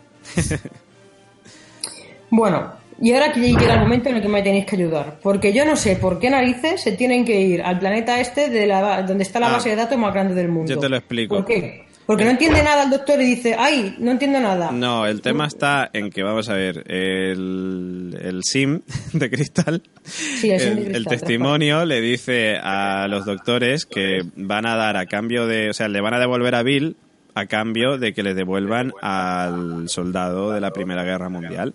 Y entonces el doctor dice, ostras, ¿qué hago? y tal, y le pregunta a Bill y Bill le dice, haz lo que harías como humano o algo así, o, o reacciona como reaccionaría un humano, un humano, más o Sí. menos. así más o menos. Y entonces el doctor dice, ah, sí, pues entonces me voy a llevar al- a, a los dos, básicamente. Nos vamos a pirar de aquí, voy a ver quiénes sois vosotros, a ver si tenéis intenciones malignas y si las tenéis voy a venir aquí a por vosotros. Y entonces Sí, cuando y, ellos y se escapan, se, se escapan de esa manera. Claro, cuando ellos están escapando es cuando le dice, le muestra todas las imágenes del doctor, que vemos las burbujicas por ahí, con todos los otros doctores y tal. Y entonces es cuando ellos eh, se, se escapan, básicamente. Se bajan de la TARDIS, o sea, se bajan junto con la TARDIS, que luego vemos que se la llevan en la nave, pero bueno, tienen la TARDIS de- del primer doctor, donde se van ellos, se suben todos, se toman otro brandy y esas cosas. Y entonces van allí porque el doctor está diciendo, necesito una gran fuente de sabiduría, eh, de conocimiento para poder saber quiénes son estos tipos. Entonces, Hola, ¿puedo disentir? Es que a mí eso Disiente, me parece disiente. muy así. Es que A por ver, eso. disiento. Disiente. Venga, Disiento. porque a Por mí lo no me menos quedó- a mí mi no me quedó versión- claro. Mi versión, o por lo menos lo que yo he visto, es que el doctor ha grabado con sus gafas sónicas al eh, eh, avatar eh, cristalino Sí. y tal. El primer doctor le ha dicho eh, no está generada por ordenador, sino que pertenece a una persona real, Cierto. porque fíjate que su rostro es Sí. asimétrico. Cierto. Él conecta la grabación que tiene en sus gafas sónicas a su banco de datos, Mm. pero no consigue localizar una cara que coincida con la cara original. Con lo cual, él va a Ah. buscar el lugar donde está la mayor base de datos del universo, que es en las forjas de las armas de Vilengard, donde está el, eh, eh, el buen Dalek, Cierto. conectado a la red neuronal que tienen todos los Daleks, que apareció en su momento pues en el episodio dentro del Dalek, que era aquel Dalek que habían entrado de- en su interior a curar y que eh, al eh, hacerle la modificación con los recuerdos del doctor, pues eh, se vuelve en un Dalek bueno en contra del resto de los Daleks. Pues fíjate, fíjate, no disentimos. Yo quería decir eso, pero lo he dicho mal. Ah, pues, eh, pues eso. Pues vale. Pero, pero eso, lo ha hecho un mago. Pues eso. No, que es así, es así. Estoy de acuerdo con Rafa. Lo que pasa es que yo no me he sabido Pero- explicar, pero sí, estoy de acuerdo Es con que a mí no me quedaba claro, o sea, a mí no me quedaba claro, porque entre que he visto capítulos de aquella manera extraña y que a veces no escuchaba bien lo que decían, Claro, pues hay el- cosas que se me han escapado. El, el problema era que el doctor decía es que tenemos que ir a una fuente de conocimiento de que te cagas. Y decían la matriz de Galifrey y tal, no, mejor Sí. todavía que eso. Y entonces, claro, Sí. van a buscar Pero Rusty, esto- ¿no? Rusty se llamaba o algo así. o Rusty. Rusty, sí. Rusty, sí. Esto no sé, es un no sé poco cómo lo que... a, a traducir en la versión doblada, pero es eh, oxidadito. Oxidadito. Oxidado. Oxidado, Ostras, pues oxidado el que odia a los Daleks. Realmente es un poco lo que... Lo Sí, que es un que odia a los Daleks. Gemma. Estaba.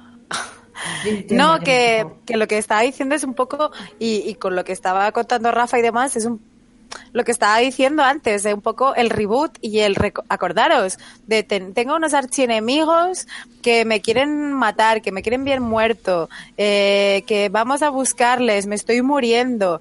¿Quién es el único enemigo que me quiere ver muerto? Tal, o sea, yo creo que, que ha sido un poco de guiños totales a, a un primer espectador nuevo. Ahora ahora que también Porque, o sea, sumo de, yo- No, perdón, perdón. ¿Perdón? No, no, perdona, que te he cortado. No, pero es que no he oído lo que dijiste. Ah, vale. No, que te iba a decir, es que aparte de eso yo sumaría que en la décima temporada no hemos tenido Daleks. Hemos tenido Daleks en el primer capítulo y así de refilón. Que era como, joder, ya Claro. tocaba.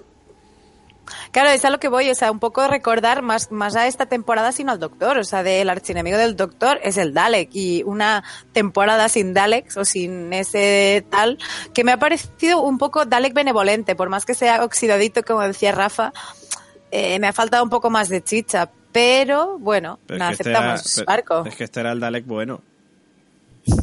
Sí, sí, independientemente, pero... ah. Y le dispara y todo.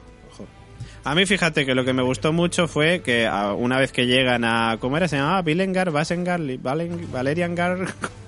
Eh, sí, algo así. Villengard, creo. Pues cuando llegan a Villengard, que, que vemos a, a, bueno que al, al soldado de la Primera Guerra Mundial que dice, estoy esto que son ratas, estoy acostumbrado a las ratas, y se le tira el Dalek, que es un que son Daleks fuera de su coraza, básicamente. Y me moló mucho el rollo Dalek fuera de su coraza y el rollo Alien también.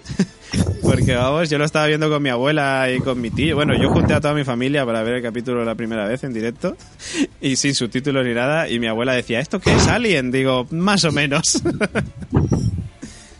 Bueno, en realidad son Daleks mutados. Son Daleks mutados fuera de su eh, coraza. Los Daleks dentro de su coraza, los pobrecitos están hechos unidos que prácticamente no pueden, no pueden moverse. no pueden Pero se supone que son los Daleks que han ido eh, llegando a donde se encuentra el Dalek Rusty. Sí. Y según les ha ido reventando las corazas, pues eh, habrá mutado de manera que se han convertido ahí como en arañitas o pulpitos. No, pero por ejemplo en Genesis of the Daleks ya se le tiran al doctor en la sería aquella antes que los intente bombardear. bombardear. Cierto, cierto, me había, me había olvidado de esa. ¿Eso en, qué, en qué temporada es eso? Me ha, me ha recordado la escena. Ujú. ¿En qué temporada es eso? Eh, uf, Pero es clásica. la, la, la primera de la primera de Baker. Ah, vale. Yo es que, claro, no, no he visto la clásica. He visto... Estoy anclado en la primera parte 12 de la... del cuarto doctor. La sí. Ok, ok. Bueno, pues eso, Carol, que estamos en Valerian Gar este, o como se llame. Valerian Gar, Visengar, Vale, con, Valerio, con nuestro amigo. Rusty. no Pero todavía no estamos con Rusty.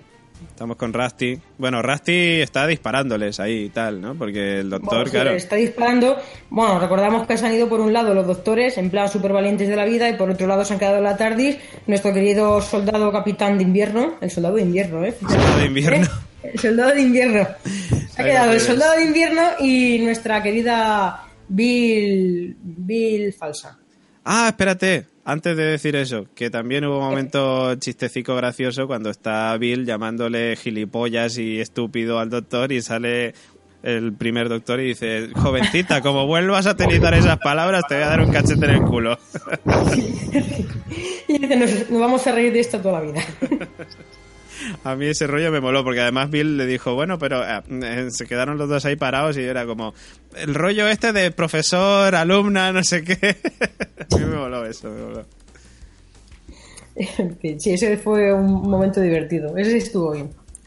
Bueno, a mí, bueno, una cosa que también es en plan tipo retrogrado, que no se ha visto en, en este capítulo, pero sí durante esta temporada, y que me llamó la atención que no estuviera, porque hacía más que meter cosas machistas y tal, era eh, racismo. No ha habido racismo, por lo menos yo no lo he visto. No. Está- el, el primer doctor estaba más ocupado con que Bill fuera mujer que con que fuera negra. Sí. Bueno. básicamente. Continuamos. Eh, los doctores se van por un lado y por otro lado se queda Bill con el capitán. Y empiezan aquí pues a hablar un poco el capitán, pues que iba a ir a casa por Navidad, que tiene familia que le espera, que no sé qué, pues eso un poquito, pues para que lloremos un poquito, ¿no? Y esas cosas, y veamos lo buena persona que es y lo mucho que le van a echar de menos y, y que nos compadezamos, porque, bueno, y eso, porque es Navidad y esas cositas. Entonces, pues Bill eh, intenta consolarle pues con una copita de brandy, porque ahí todo se, se hace, pues, estás triste, una copita de brandy.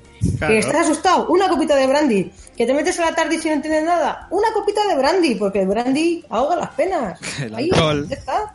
El alcohol Así que- purifica, como decía Torrente. Claro, purifica. Así que nada, otra copita de brandy y vemos que la botella, mm, vaya, parece ser que de repente Bill no es negra, sino que es transparente. Cierto.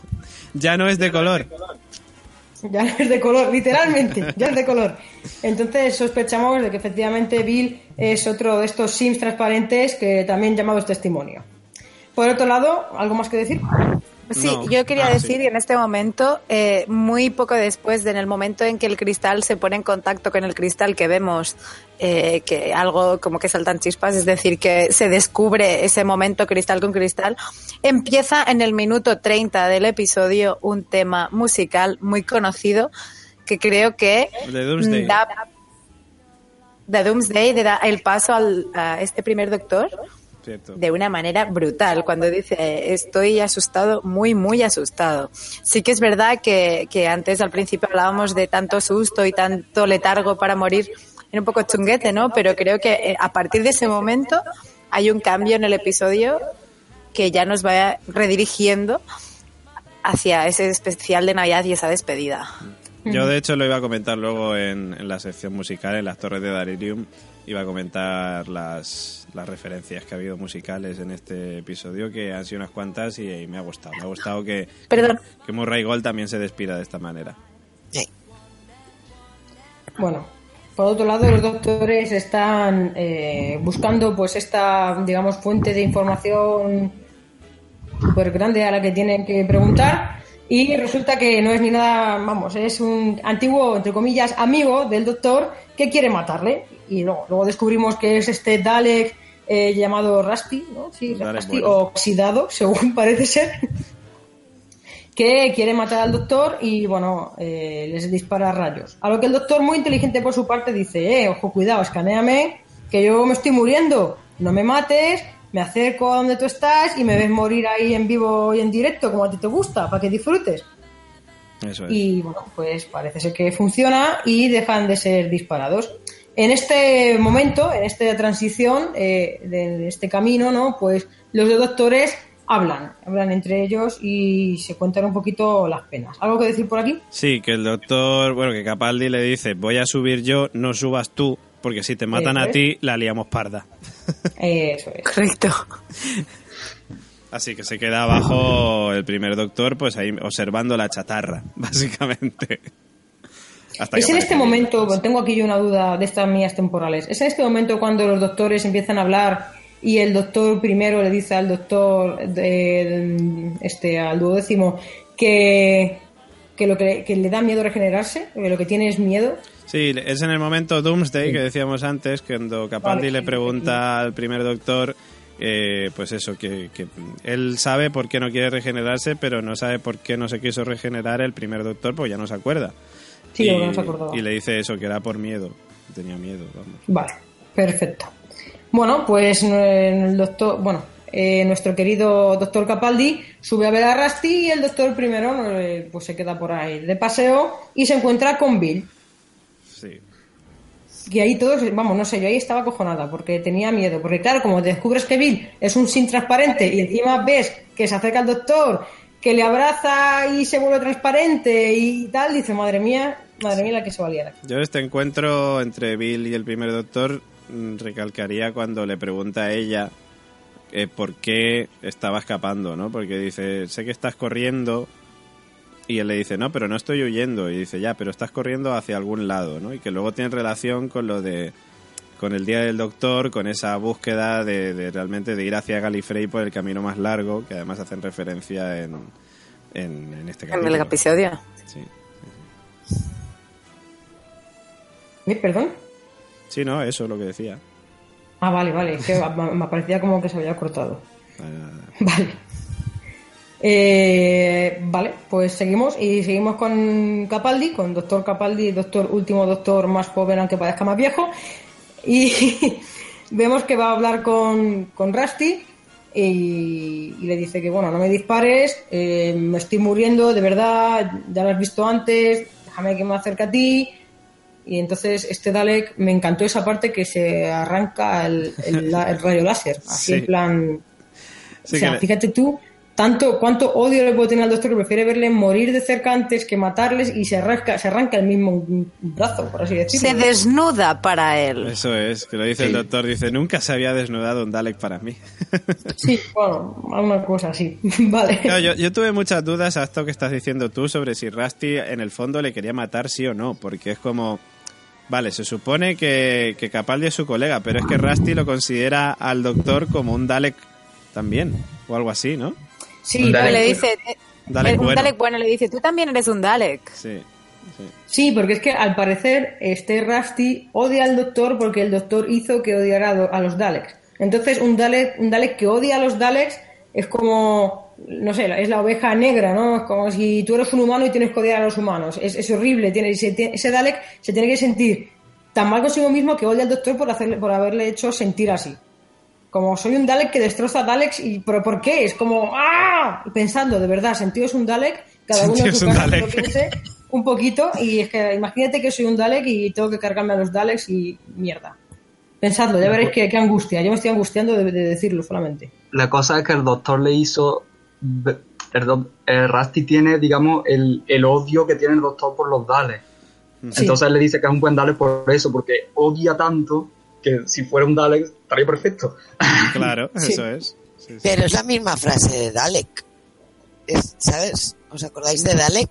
Sí, que sí, con el noveno doctor, sí, es verdad, sí, sí, sería un buen Dalek. lo mismo, tú serías un buen Dalek. Cierto. Cuando lo tortura, sí. Cierto, sí. Bueno, y no lo hemos comentado antes, pero lo del Valerian Gar este ya había salido ¿Qué? en el primer capítulo. Que no lo hemos comentado antes, pero lo del sitio este, el planeta este, el Valerian Ah. Gar o como se llame, Bilengar. Dillengar, Dillengar había salido en, el, en, el, en la etapa Eccleston cuando estaban allí con el niño vacío y en el Sí. primer capítulo de Moffat básicamente cuando Jack Harness le dice que el arma que tenía la había conseguido ahí en el sitio este y que lo habían destruido todo y tal y cuando Eccleston le dice que a él le gustaban las bananas. Gran capítulo. Sí, hombre, desde luego. Bueno, pues el doctor comenta la base de datos súper maravillosa de este Dalek y descubre como una especie de vídeo holograma de los creadores de testimonio.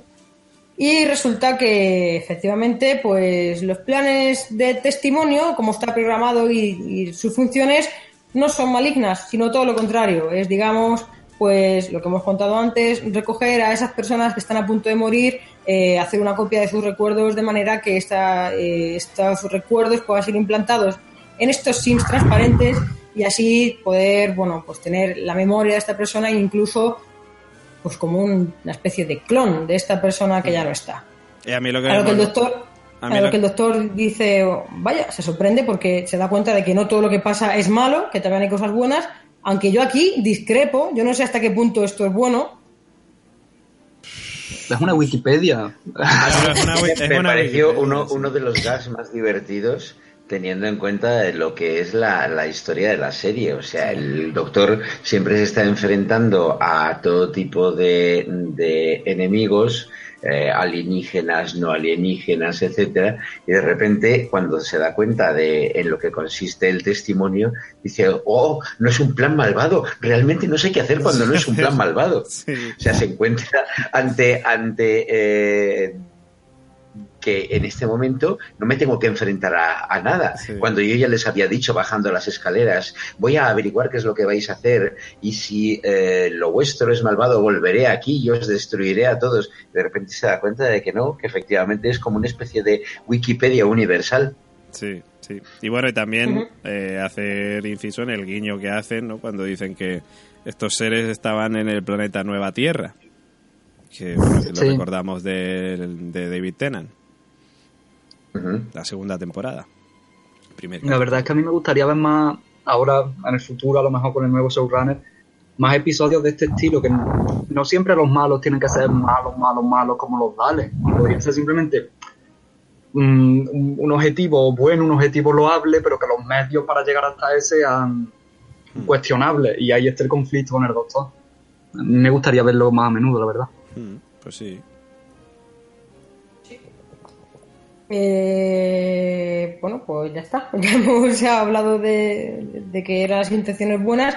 Yo lo que quería decir es que a mí no me parece tan buena intención, sinceramente. A mí que me hagan una copia mía de mi yo muerto y que luego se pueda pasear por ahí con los vivos, a mí me da un poquito de repelús. Pero oye, cada uno a su manera. Esto su- parece... Hombre, en, en realidad, en teoría, parece ser que no se pasean entre los vivos. O sea, mm, el testimonio lo que está intentando es corregir un error eh, lisa llanamente porque ellos cuando normalmente hacen su tarea de recopilación simplemente hacen, por decirlo de alguna manera, la fotocopia de la persona, le devuelven al momento y todo sigue su curso normal. Mientras que en este momento el remolino del tiempo que han creado los dos doctores al coincidir en el mismo sitio es lo que ha hecho que el proceso normal pues eh, se haya interrumpido y de repente el capitán se haya encontrado donde se encontraban los otros dos doctores.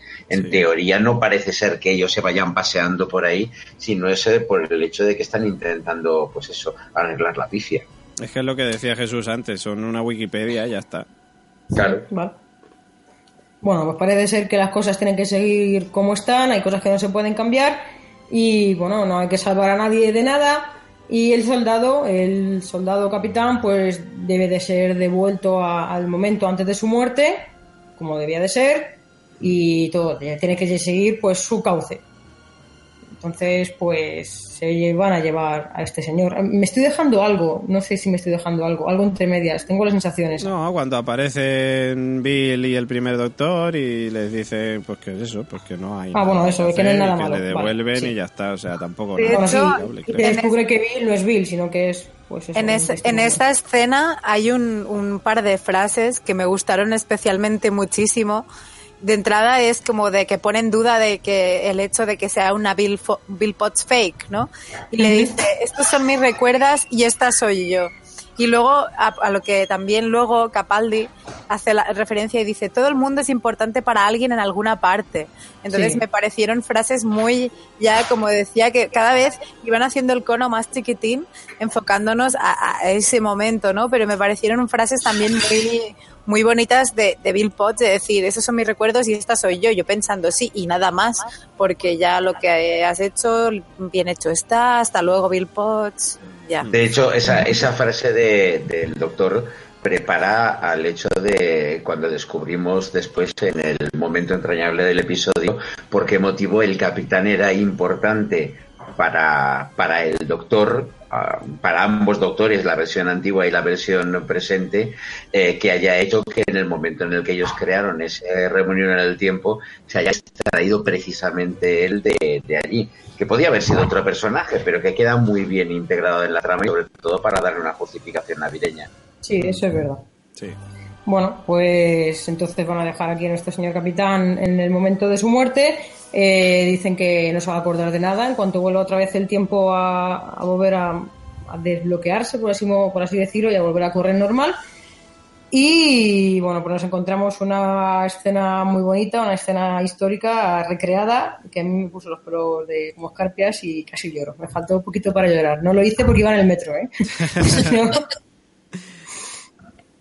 Sí, sí, y sí. bueno, vemos por esta escena donde ambos bandos dejan de, de pelear, el, el bando eh, alemán y el bando británico, y empiezan a cantar villancicos juntos, se juntan simplemente por aquella noche. Bueno, no- creo que duró, no sé si duró solamente la noche o el día entero de Navidad.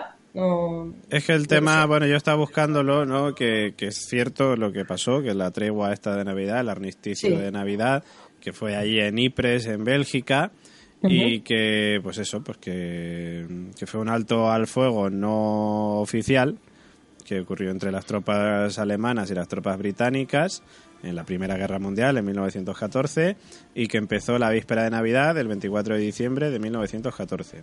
Eh, cuando la- bueno, en la vida real, o sea, en la historia real fue que las tropas alemanas empezaron a decorar sus trincheras y continuaron pues cantando los villancicos. Aquí ya vemos directamente la parte de los villancicos sí. y que los ingleses pues eh, les contestan pues con, con los villancicos también en inglés. ¿no? Y luego además Sí, está sí. muy guay porque en la historia real dice que bueno eh, empezaron a intercambiar saludos de Navidad, eh, que empezaron a darse pequeños regalos como whisky, cigarrillos, tal, y que luego en algún momento también eh, incluso organizaron algún que otro partido de fútbol. O sea, y, y de hecho en el, en el capítulo vemos que están ahí jugando al fútbol también.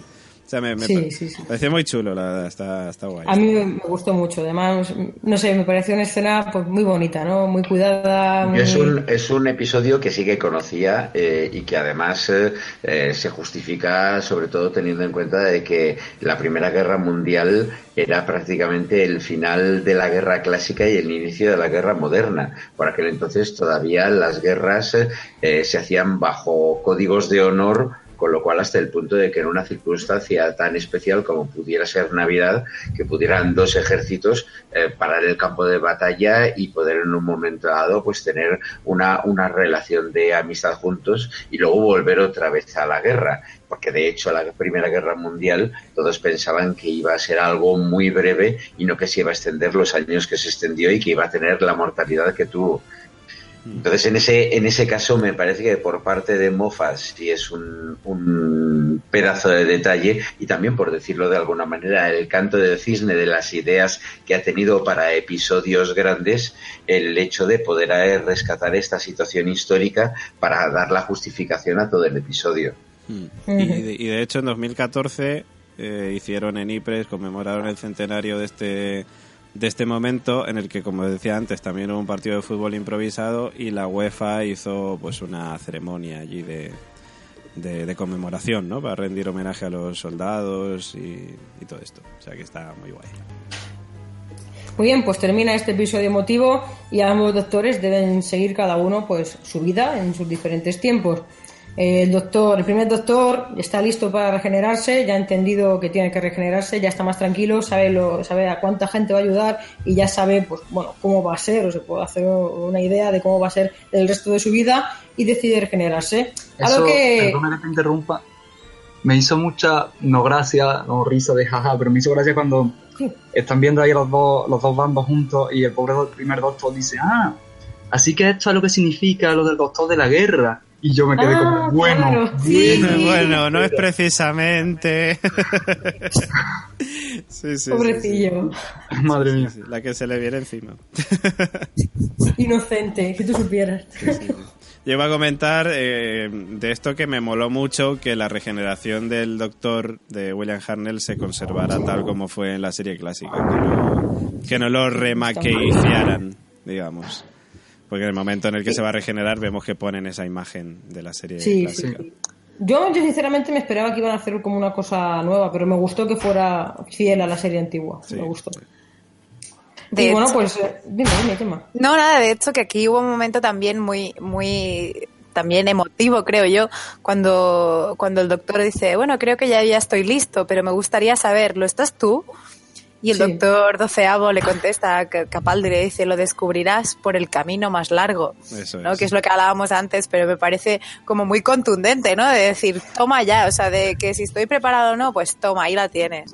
Ah, Otra, de esas frases, otra de esas frases que le, que le gustan a, a Moffat, porque la utilizó también en el final de la, de la novena temporada, cuando eh, el duodécimo doctor estaba encerrado en aquel castillo que tenía que romper una pared de diamante, que al final le terminaba llevando a Galifrey y que eh, cuando llegaba allí decía, he llegado utilizando el camino más Camino largo. más largo, sí, efectivamente.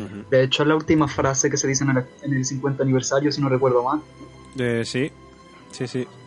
Cuando, Cierto. cuando Matt Smith está ahí reunido con todos los doctores y tal, y no, que está ahí recordando, ¿no? Eh, cuando, le, cuando dice aquello de que Clara a veces le pregunta si sueña, que por supuesto que sueña y tal. Sí, sí, sí, sí. Bueno, y ahora sí que sí, le toca la regeneración pues a, a Capaldi. Espera, espera. ¿Qué? No, Que ¿Qué? antes, hay- que antes hay No. momentos reunión.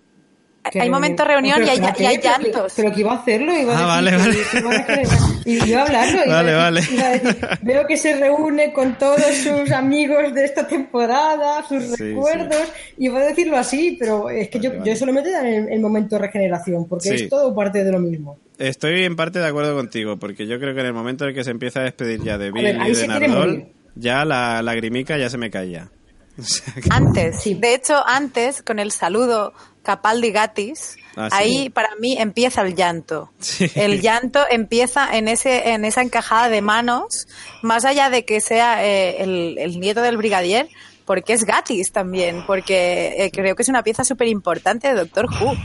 Y, y, y antes de, de este encuentro que decía y que, que ha hecho Carol, que todos hemos saltado así, yo creo que, que hay algo muy bonito de Bill que le dice, ¿sabes lo más difícil de conocer lo que eres? De dejarte ir. Y ahí ya fue lagrimote. Sí. Sí, sí, sí, sí. Y ya Además, puedes en esa- seguir, Carolina. Perdón. En esa escena, además, eh, si os fijáis, el doctor se nota que tiene, que tiene frío, que, que se siente mal. Y es, es- es curioso porque el doctor se supone que no, que no siente frío, que los, los señores del tiempo tienen una temperatura corporal muy inferior y pueden tocar la nieve. De hecho, creo que con el cuarto doctor se veía en algún momento que tocaba. Tocaba la, estaba en el norte o algo así, tocaba la nieve y Sarah Jane decía, pero, pero bueno, y dice, no, no, es que nuestra biología es distinta. Y verlo así encogido, subiéndose las solapas, la verdad es que me impactó.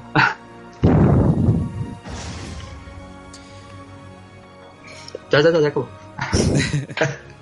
Que se encuentra que se, rege- que se va a regenerar pero se encuentra con todos sus antepasados empezando por bueno empezando por Bill y luego esa Clara pegada con con pegamento y luego viene Nardol, ¿puedo decirlo ya? Sí. Dilo. Vale, pues ya lo he dicho.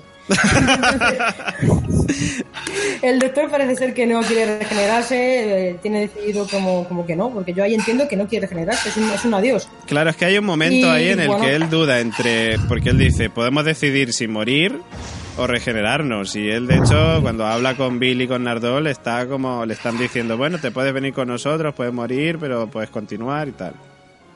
Sí, pues puede ser que ahí el doctor ha decidido tirar la toalla, ya está cansado de tanto, de tanto vivir, de tanto luchar por, por eh, salvar, pues, el- el- bueno, iba a decir la Tierra, pero es que no solo la Tierra. El sino viejo estúpido universo, decía.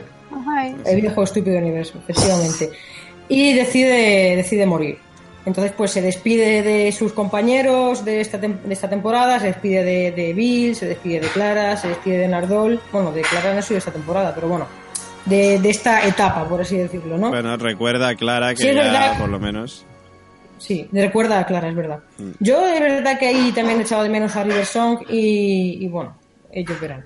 Mm, La verdad que ahí un momentito de River hubiera estado bien porque no olvidamos que uno especi- un especial de Navidad era pues justamente con River y eh, vamos, me parece uno de los capítulos más bonitos así emotivos que, que ha habido. Mm. Pero bueno, Moffat verá lo que quiere hacer. Bueno, oye, a lo, mejor a lo mejor no se ha despedido de River porque va a salir también con la nueva etapa de Chris Kibnall, que eso ya sería la hostia. Hombre, pues sería. Hombre, yo lo que lo que sí que creo es que eh, en la aparición de Clara Oswald, independientemente de lo que importó en su momento eh, para la primera y la segunda temporada del, del eh, duodécimo Doctor, está también un poco entroncado con el final que tuvo en su momento eh, el undécimo y como eh, Matt Smith, eh, en el momento en el que se estaba despidiendo, también ve en una visión a Amy Pond, que había sido, por decirlo, la companion que tuvo más peso durante el tiempo en el que él estuvo eh, como doctor. Entonces, hasta cierto punto, equiparaba un poco una despedida con la otra. Sí que es cierto de que hubiera estado bien que hubiera estado eh, Riverson, pero yo, y vuelvo, vuelvo otra vez de nuevo a decirlo, una espe- despedida como la que fue la de David Tennant me parecería excesiva. Córtale, Creo que ha córtale sido- el micro, córtale, córtale el micro a Rafa. Eh, o sea que el hecho de que haya una representación, pues por decirlo de alguna manera, lo más importante que ha habido en la, en la propia temporada de Capaldi, mm, me parece que en ese sentido, sin llegar a ser excesivo, eh, cumple lo suficiente como para que la despedida sea emotiva y, y abre ya directamente lo que es eh, eh, pues la llegada del siguiente doctor. Sí, yo creo que lo que dices tú, si llegan a meter a River, ya a lo mejor nos deshidratamos de tanto llorar. Entonces, lo ha hecho por nuestra propia salud. Oye, sin- sinceramente, ahora que lo estoy pensando, meter a River en la siguiente temporada, que, que le hiciera Kidnall y que se encontrara con su marido nuevo, por así decirlo. Claro, sería lesbiana como Bill Potts. sería, una cosa interesante de ver. Sería Pero lesbiana bueno, como Bill Potts. No sé, cómo, no sé si el señor Kidnall lo habrá pensado o no, ya lo veremos. Ya veremos. Bueno, el doctor se mete en la TARDIS con la intención de morirse y la TARDIS le dice, básicamente, con un montón de sonidos diferentes y luces, no te mueras, no te mueras, que el mundo se va a la mierda. Básicamente. Parece ser que la TARDIS es muy convincente, el doctor acaba convencido y después de dar un montón de consejos al nuevo yo que va a tener, decide regenerarse. Jamás, co- jamás como esperas. Jamás con... Sí, bueno, yo, Jamás como esperas. yo tengo aquí apuntado un poco... por lo surrealista. Yo tengo aquí apuntado un poco que pon- dice nunca seas cruel, nunca, nunca seas cruel, nunca seas cobarde, que bueno, recordar que aquel era el lema que, que escuchamos en el Día del Doctor. Uy, se oye una respiración hacia el micrófono un montón. No Darth sé Vader. quién- quién- debe ser Darth Vader, que lo tenemos entre nosotros. Eh, que digo que, que eso, que... Bueno, yo iba a decir que, por cierto, él yo creo que decide ya el regenerarse cuando se despide de Bill y de, de Nardol. Cuando dice, lo que tengo que hacer ahora lo tengo que hacer solo. Yo entiendo que ahí ya él ha No, yo entiendo que ahí quería morirse. ¿eh? Yo creo que es la TARDIS la que dice, oye, venga, no te mueras, hombre. Yo estoy de, de acuerdo con David. A mí me, la impresión que me da cuando estaba hablando con ellos es un poco eh, la frase, eh, mm, si puedes apartar de mí este cáliz, apártalo, pero es lo que me toca hacer. Y nada, y lo que decía... No, no me hace gracia, eh, pero lo voy a hacer porque, porque es mi deber y es mi destino. Eso es. Y que lo que iba a decir, que menciona esta frase, ¿no? Lo de nunca seas cruel, nunca seas cobarde, que recordamos del Día del Doctor, cuando dice nunca crueldad ni cobardía. Dice, y nunca comas peras. Recuerda odiar, eh, odiar es siempre de locos y amar es siempre sabio. Ríe fuerte, eh, corre rápido, sea amable. Y no sé si dice algo más, pero vamos, me dio tiempo a apuntar eso. De hecho, antes de este momento es el maravilloso momento que comentábamos antes con Rafa Cassette y las maravillosas fra- mm, frases de Nardol de estoy hecho de vidrio, no solo mis pezones, Eh, pero han captado un poco mal eso de del pelo, ¿no? Y algo que me pareció muy bonito fue que le dice, don't die, no mueras. No mueras. Sí, sí, sí, sí. Y que especialmente se lo dijera a Nardol, porque creo que era el companion un poco olvidado. Acordaros que al principio de la temporada anterior, o sea, de esta temporada 10, teníamos dudas de quién era el companion. Sí. De, era Bill, no nos gustaba Bill, pero sí, pero no. Y de hecho, Bill se la ventila y el último que le dice no mueras eh, es Nardol. Bueno, de hecho nosotros lo dijimos, que al final nos gustó más Nardol que Bill como, como companion. Aunque al principio no nos convencía, pero al final... A mí, a mí del discurso final del doctor me gustó mucho la parte que además recordaba a cómo conoció a, a Amy Pond cuando estaba en su encarnación anterior, cuando dice, y no debes decirle a nadie tu nombre, nadie lo entendería de todas formas, excepto los niños. niños. Los niños pueden oírlo a veces si sus corazones están en el sitio correcto y las estrellas lo están también. Eso Los era- niños pueden oír tu nombre, pero nadie más. ¿Cuántos pañuelos gastaste en ese momento? Porque De hecho, yo estoy recordando la escena. La, la tercera vez todavía seguía llorando. yo también. Y de hecho, malvados. Yo estoy hablando de ese momento, mi cabeza está recordando la imagen Sí, y sí. estoy ahí como de que podría llegar a llorar otra vez, de nuevo. Pues, Porque. A mí no me ha afectado tanto, de verdad. De todas formas, sí que es cierto de que para mí es uno de los momentos donde eh, Moffat directamente estaba eh, echando los restos, o sea, diciendo eh, vamos a despedir al doctor y vamos a hacer una despedida con un discurso memorable. Como Dios manda, básicamente. sí. De esa manera, pues bueno, pues eh, doctor, te dejo partir y, De hecho, y se acabó Pa- Capaldi. En muchas de las noticias y demás eh, comentaban que, que en muchas de las escenas, como en esta de Capaldi, que, que Moffat le dio también, aparte del guion, mucha libertad de interpretación. Por eso también yo decía que me encantó de sobresaliente manera la interpretación, ese paseo por la tarde, acariciando las barandillas, era a nivel actoral, y tú creo que Rafa Cassette nos lo podrás decir mejor que nadie, era un momento sublime, o sea, de- yo creo que era el, el doctor en, en mayúsculas. Yo sinceramente no he leído en qué orden se, se rodó el episodio. Ya sabéis que por norma general en la mayoría de las produ- producciones no se rueda en el mismo orden en el que se monta y se emite. Pero sí que es cierto de que solamente de imaginarte eh, Peter Capaldi, que sabe que está dejando el doctor, eh, salvo que en un futuro pues pueda haber algún episodio multidoctor, pero donde ya sería el invitado y no el protagonista, el hecho de mm, soltar este discurso en el decorado que ha sido pues parte de su vida, eh, tuvo que ser muy, muy fuerte. O sea, eso para, para un actor, en una despedida así es un regalo. Sí, la frase del niño y el nombre se ve que se lo dijo un niño eh, Capaldi en un encuentro de fans. Ostras. ¿Ah, sí? Sí, eso lo he leído yo hoy en una reseña. Sí, sí, sí, pues es muy bueno. La carta, la- además estaba la carta del niño, creo, Sofía. Si, si no sé si la has visto, la imagen era chulísima.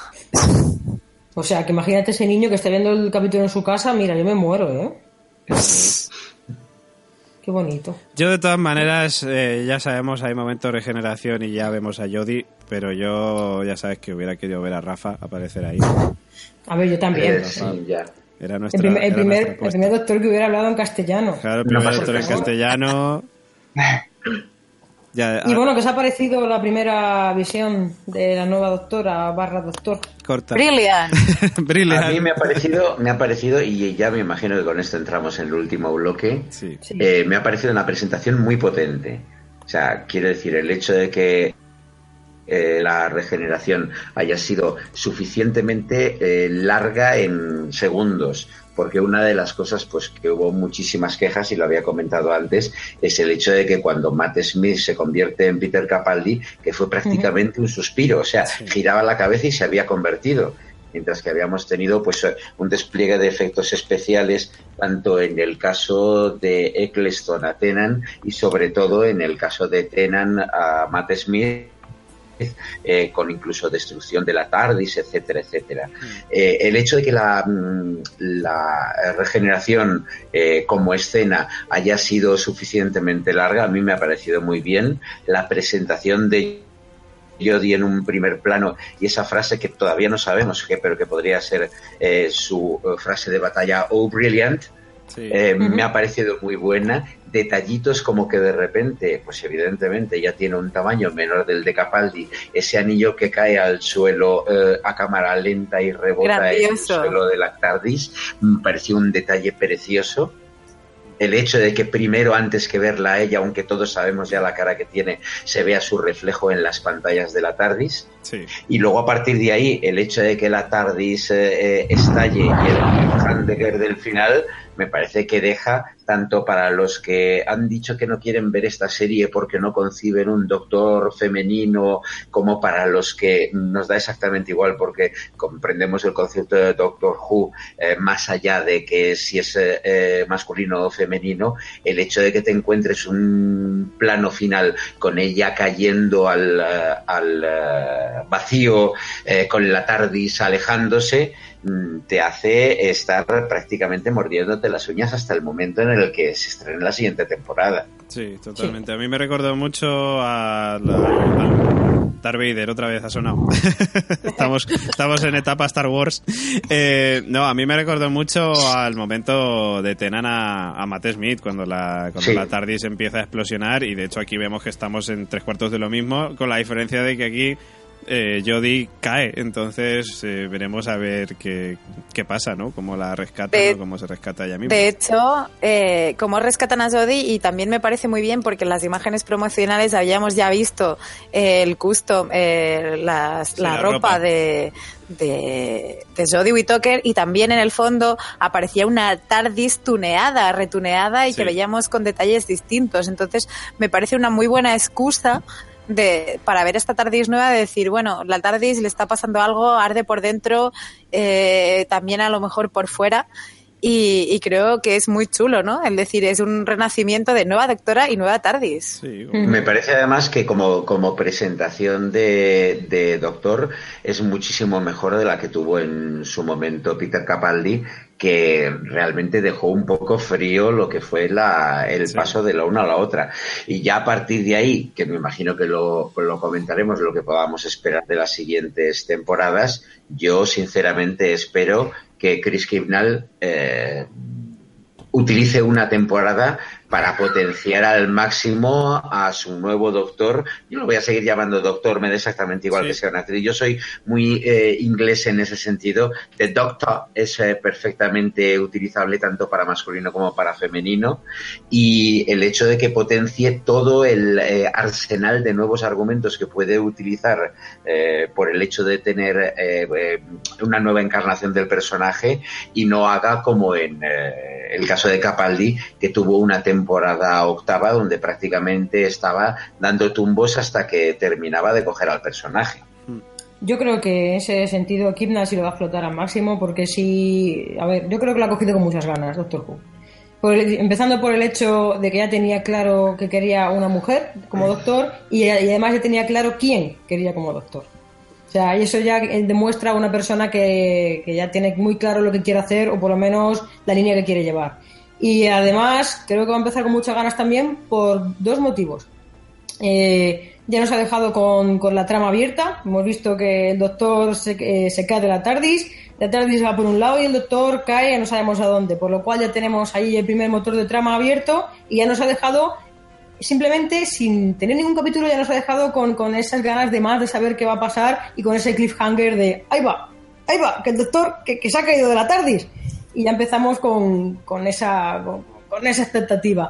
Y luego aparte una cosa que me llama mucho la atención y de, de la interpretación de, de Jodie como doctor ha sido que yo creo que va a ser un doctor que va a gesticular mucho, va a hablar mucho más con gestos y con la mirada que con palabras, o por lo menos es la intención que la sensación que me ha dado, puesto que ha habido mm, algunos primeros planos que han sido todos pues expresiones, en plan la expresión de sorpresa, la expresión de miedo y todo era como muy, no sé, para mí ha parecido como un primer plano muy forzado, en plan, mira cómo gesticula, mira, es, es, es diferente, es como más, mm, no sé, como más expresiva. Yo creo que va a ser un doctor más expresivo. No expresivo a nivel eh, Matt Smith, que era todo todo expresión es- exagerada, sino que, sino que probablemente nos transmita mucho más eh, con las expresiones, en plan expresiones normales de, de- de- no sé, una persona expresiva, ¿no? En general, que otros doctores. Yo lo que estaba pensando era cuando... eh, Perdona, Sofía, ahora te, te dejo.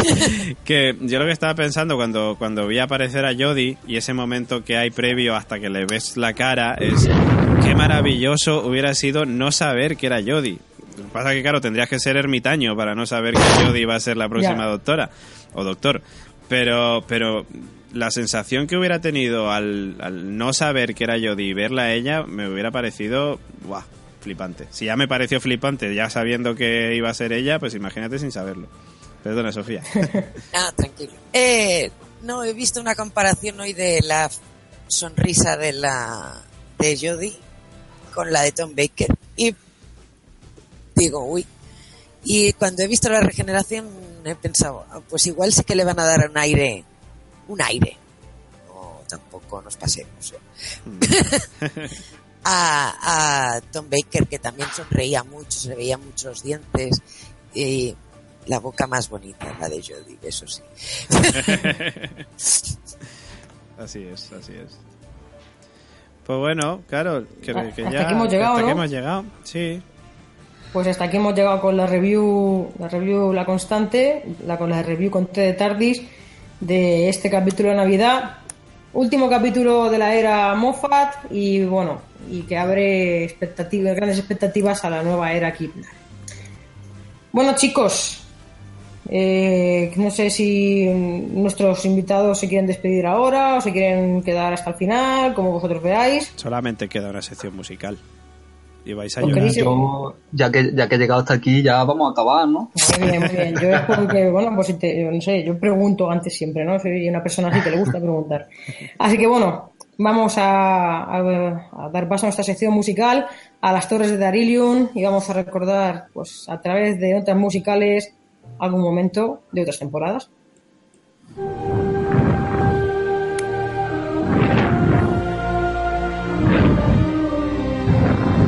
Con té de Tardis.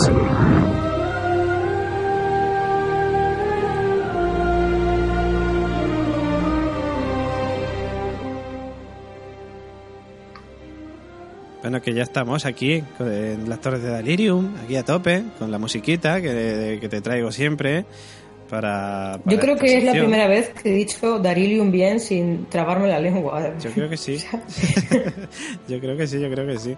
Bueno, eh, lo que he comentado antes, en este capítulo, en Twice Upon a Time, hemos tenido ahí un montón de referencias a otras bandas sonoras. Bueno, a la banda sonora de Murray Gold durante toda esta. Eh, durante toda esta etapa moderna, digamos, porque hemos tenido un montón de temas ahí, temas que nos han recordado a, a Eccleston y a, y a- y a David Tennant, hemos tenido Doomsday, eh, hemos tenido Breaking the Wall, ¿no? Breaking the Wall Incluso, y si me dejas el inciso, en la review que yo he hecho he incluido música del propio capítulo final de, de Navidades, Mm. eh, pues bueno, del, del mismo episodio extraído por métodos eh, Alega- alegales, métodos alegales.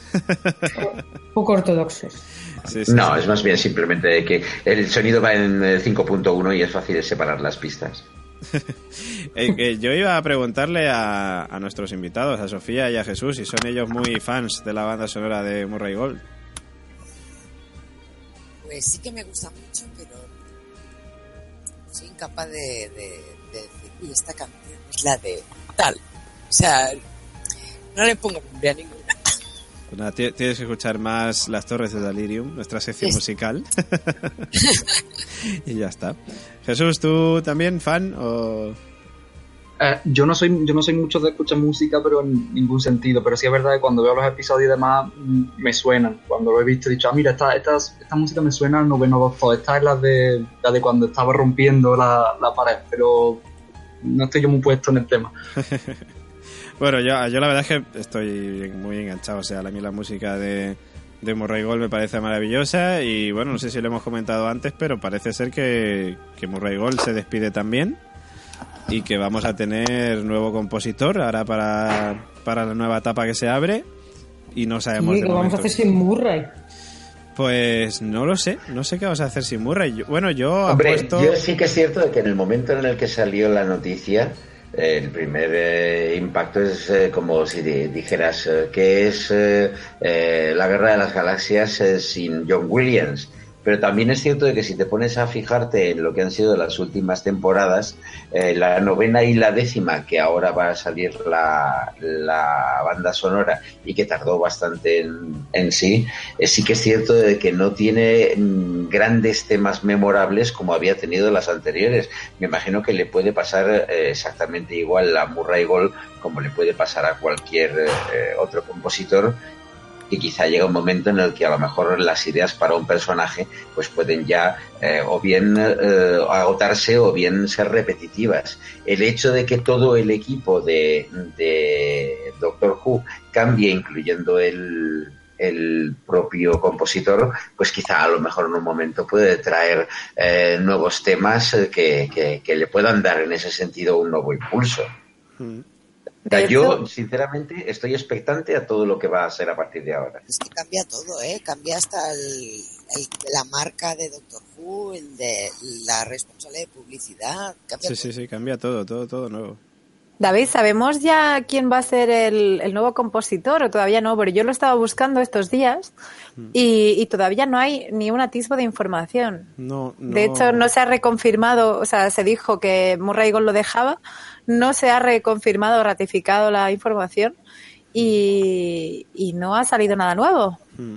Hombre, yo si tuviera que apostar por alguien, a lo mejor apostaría por algo seguro, por Ben Foster, que, que él ya ha estado, ya ha hecho cosas para Doctor Who junto con Murray Gold, eh, ha dirigido las proms que hacen allí en, en Londres.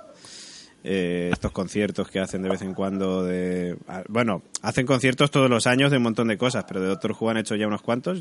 Creo que han hecho cuatro o tres o cuatro proms de Doctor Who que son conciertos súper chulos en los que a los que me gustaría ir alguna vez en mi vida. Espero que, que lo sigan haciendo y alguna vez poder ir. Y Ben Foster eh, ha dirigido la orquesta ha hecho temas también para Torwood y oye, a lo mejor podría ser una apuesta segura fichar a, Ben Foster para hacer la nueva banda sonora. No lo sé. Bueno, No lo sé. es un, a, ver, qué tal. Sí, sí, sí, sí. Pues bueno, vamos con el tema de hoy. Venga, dale caña, a ver qué nos traes. El tema de hoy, eh, bueno, lo ponemos primero y luego lo comento. Venga, vale. Que seguro que ninguno lo conoce. A ninguno le suena. Seguro que no, seguro que no. A ninguno le va a sonar.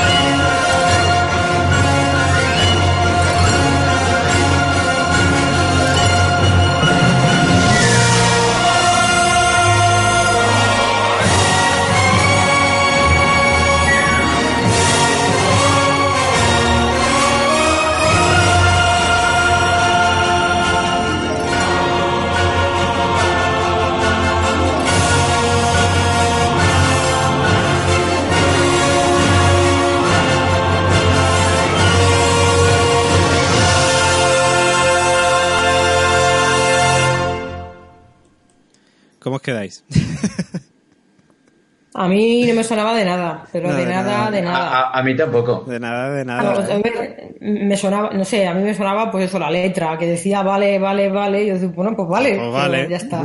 Que vale ya. A mí me, Vale. sona- me sonaba, o sea, me olía, hacía tufo a lágrima. Puh, mucha, mucha lágrima, mucha lágrima. Oye, que tengo que decir que Capaldi no se ha quedado atrás, ¿eh? Con este, con este tema. Con, Breaking the Wall, que también ha sonado, que bueno, ya lo habíamos escuchado en otras ocasiones. Vale, de hecho nos pilló así por, por, por sorpresa, no la conocíamos todavía ese tema.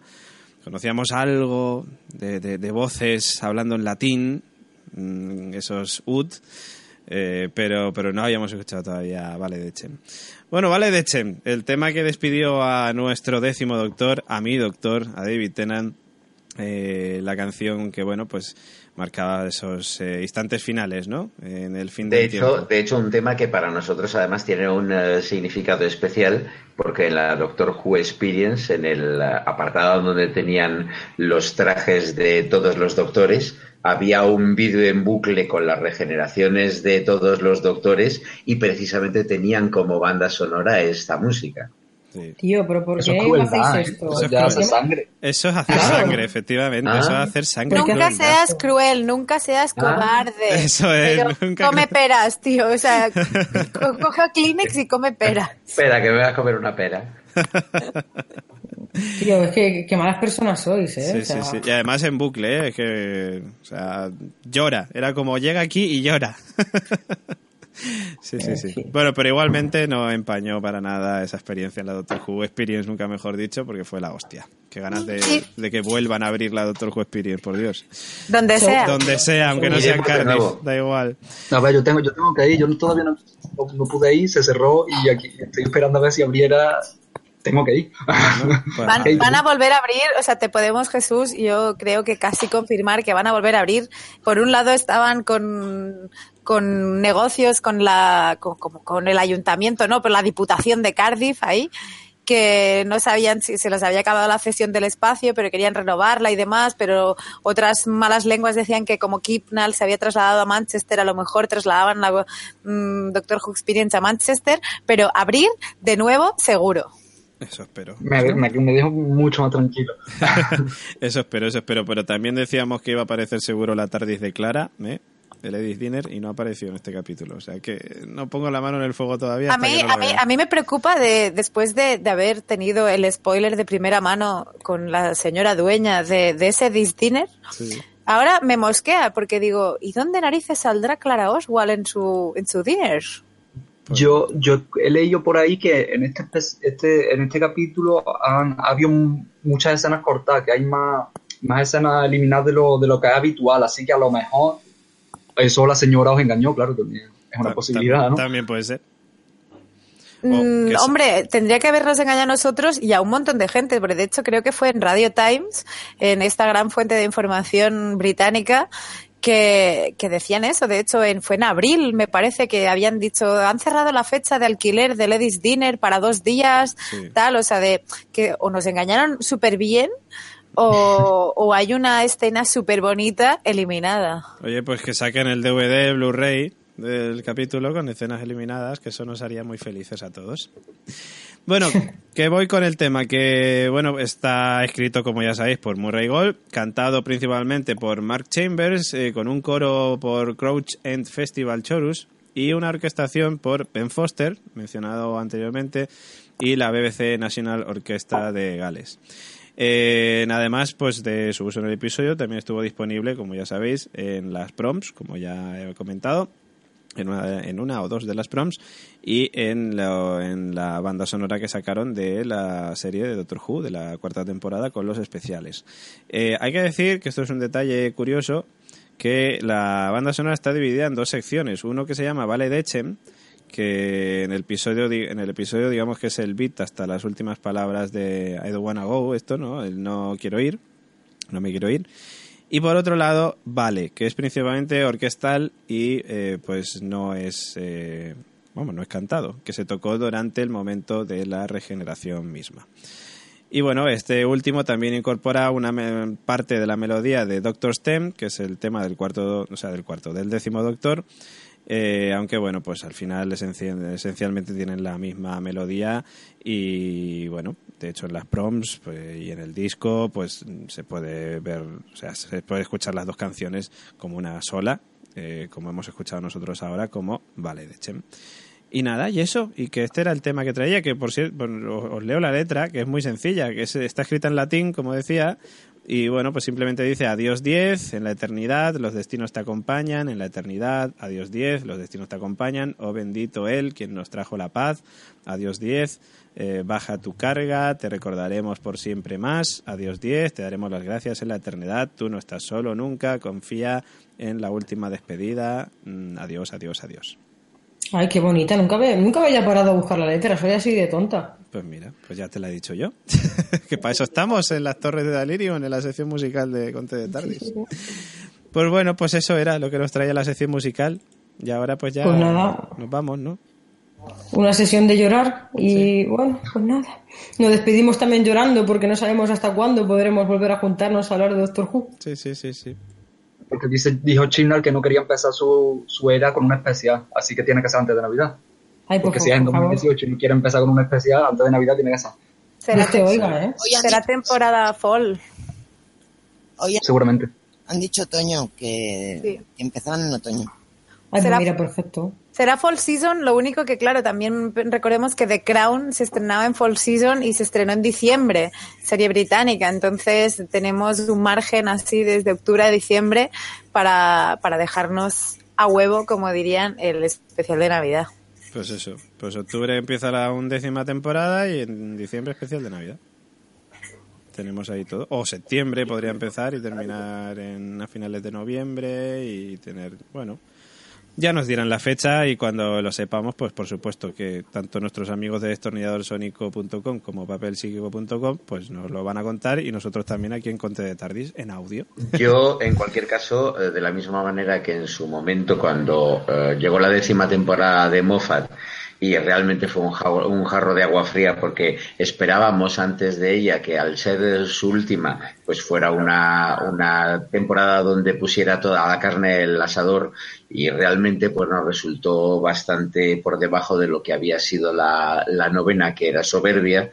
Eh, yo en este momento tengo muchísimas esperanzas puestas en lo que va a ser el, el eh, doctor de, de Jodie Whittaker y además también es cierto de que marca quiera o no la gente eh, un punto que se ha visto pocas veces en la serie, porque pocas veces ha habido no solamente un cambio de actor, sino de un equipo completo de producción y las veces que en su momento fue, pues fueron cambios espectaculares.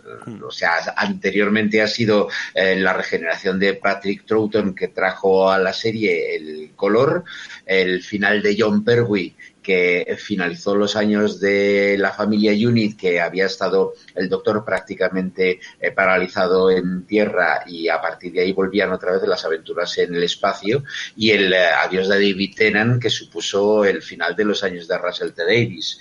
Así que en todo caso, pues eh, se abre una nueva etapa para la serie y, bueno, pues esperamos que nos traiga mm, pues tanto disfrute como ha tenido los anteriores doctores. Pues nada, chicos. Perdón. Dale, dale. Le doy, le doy ya a la final. Venga. Que sí, que Dele, sí. Vamos para allá.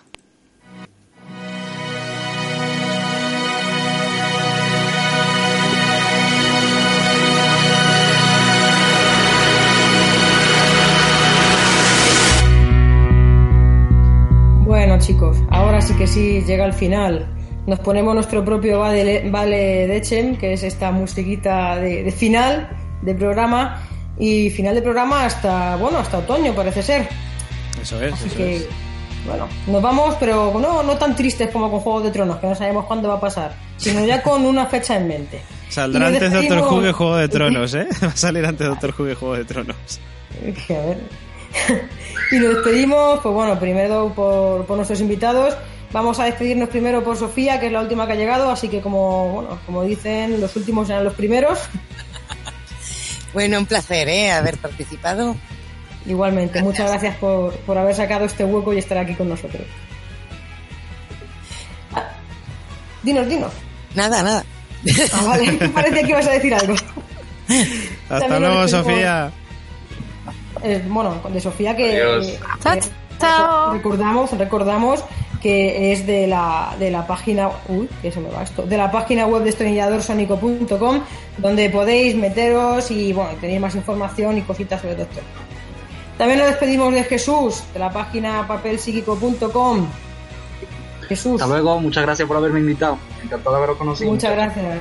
Adiós, papel Muchas gracias a ti sísmico. por estar. Hasta luego. Papel sísmico. Papel, papel sísmico. Papel psíquico, Papel recordadlo, papelsíquico.com, no papel sísmico. Ese es el mío, papel sísmico. El que te mueve todo. Sísmico, sí. Así estoy yo de la cabeza. Muchas gracias por haber estado con nosotros, Jesús. A vosotros. También nos despedimos del señor Rafa Caset, que decía que iba a estar un poquito del programa y al final se ha quedado el programa entero. Pues ya avestruz. Pues nada, queridos, yo qué os voy a decir, como diría nuestro compañero Robert De Nino, sed malos y temerosos de Dios y afilad vuestros eh, destornilladores sónicos, que la que viene para otoño va a ser eh, grande e importante.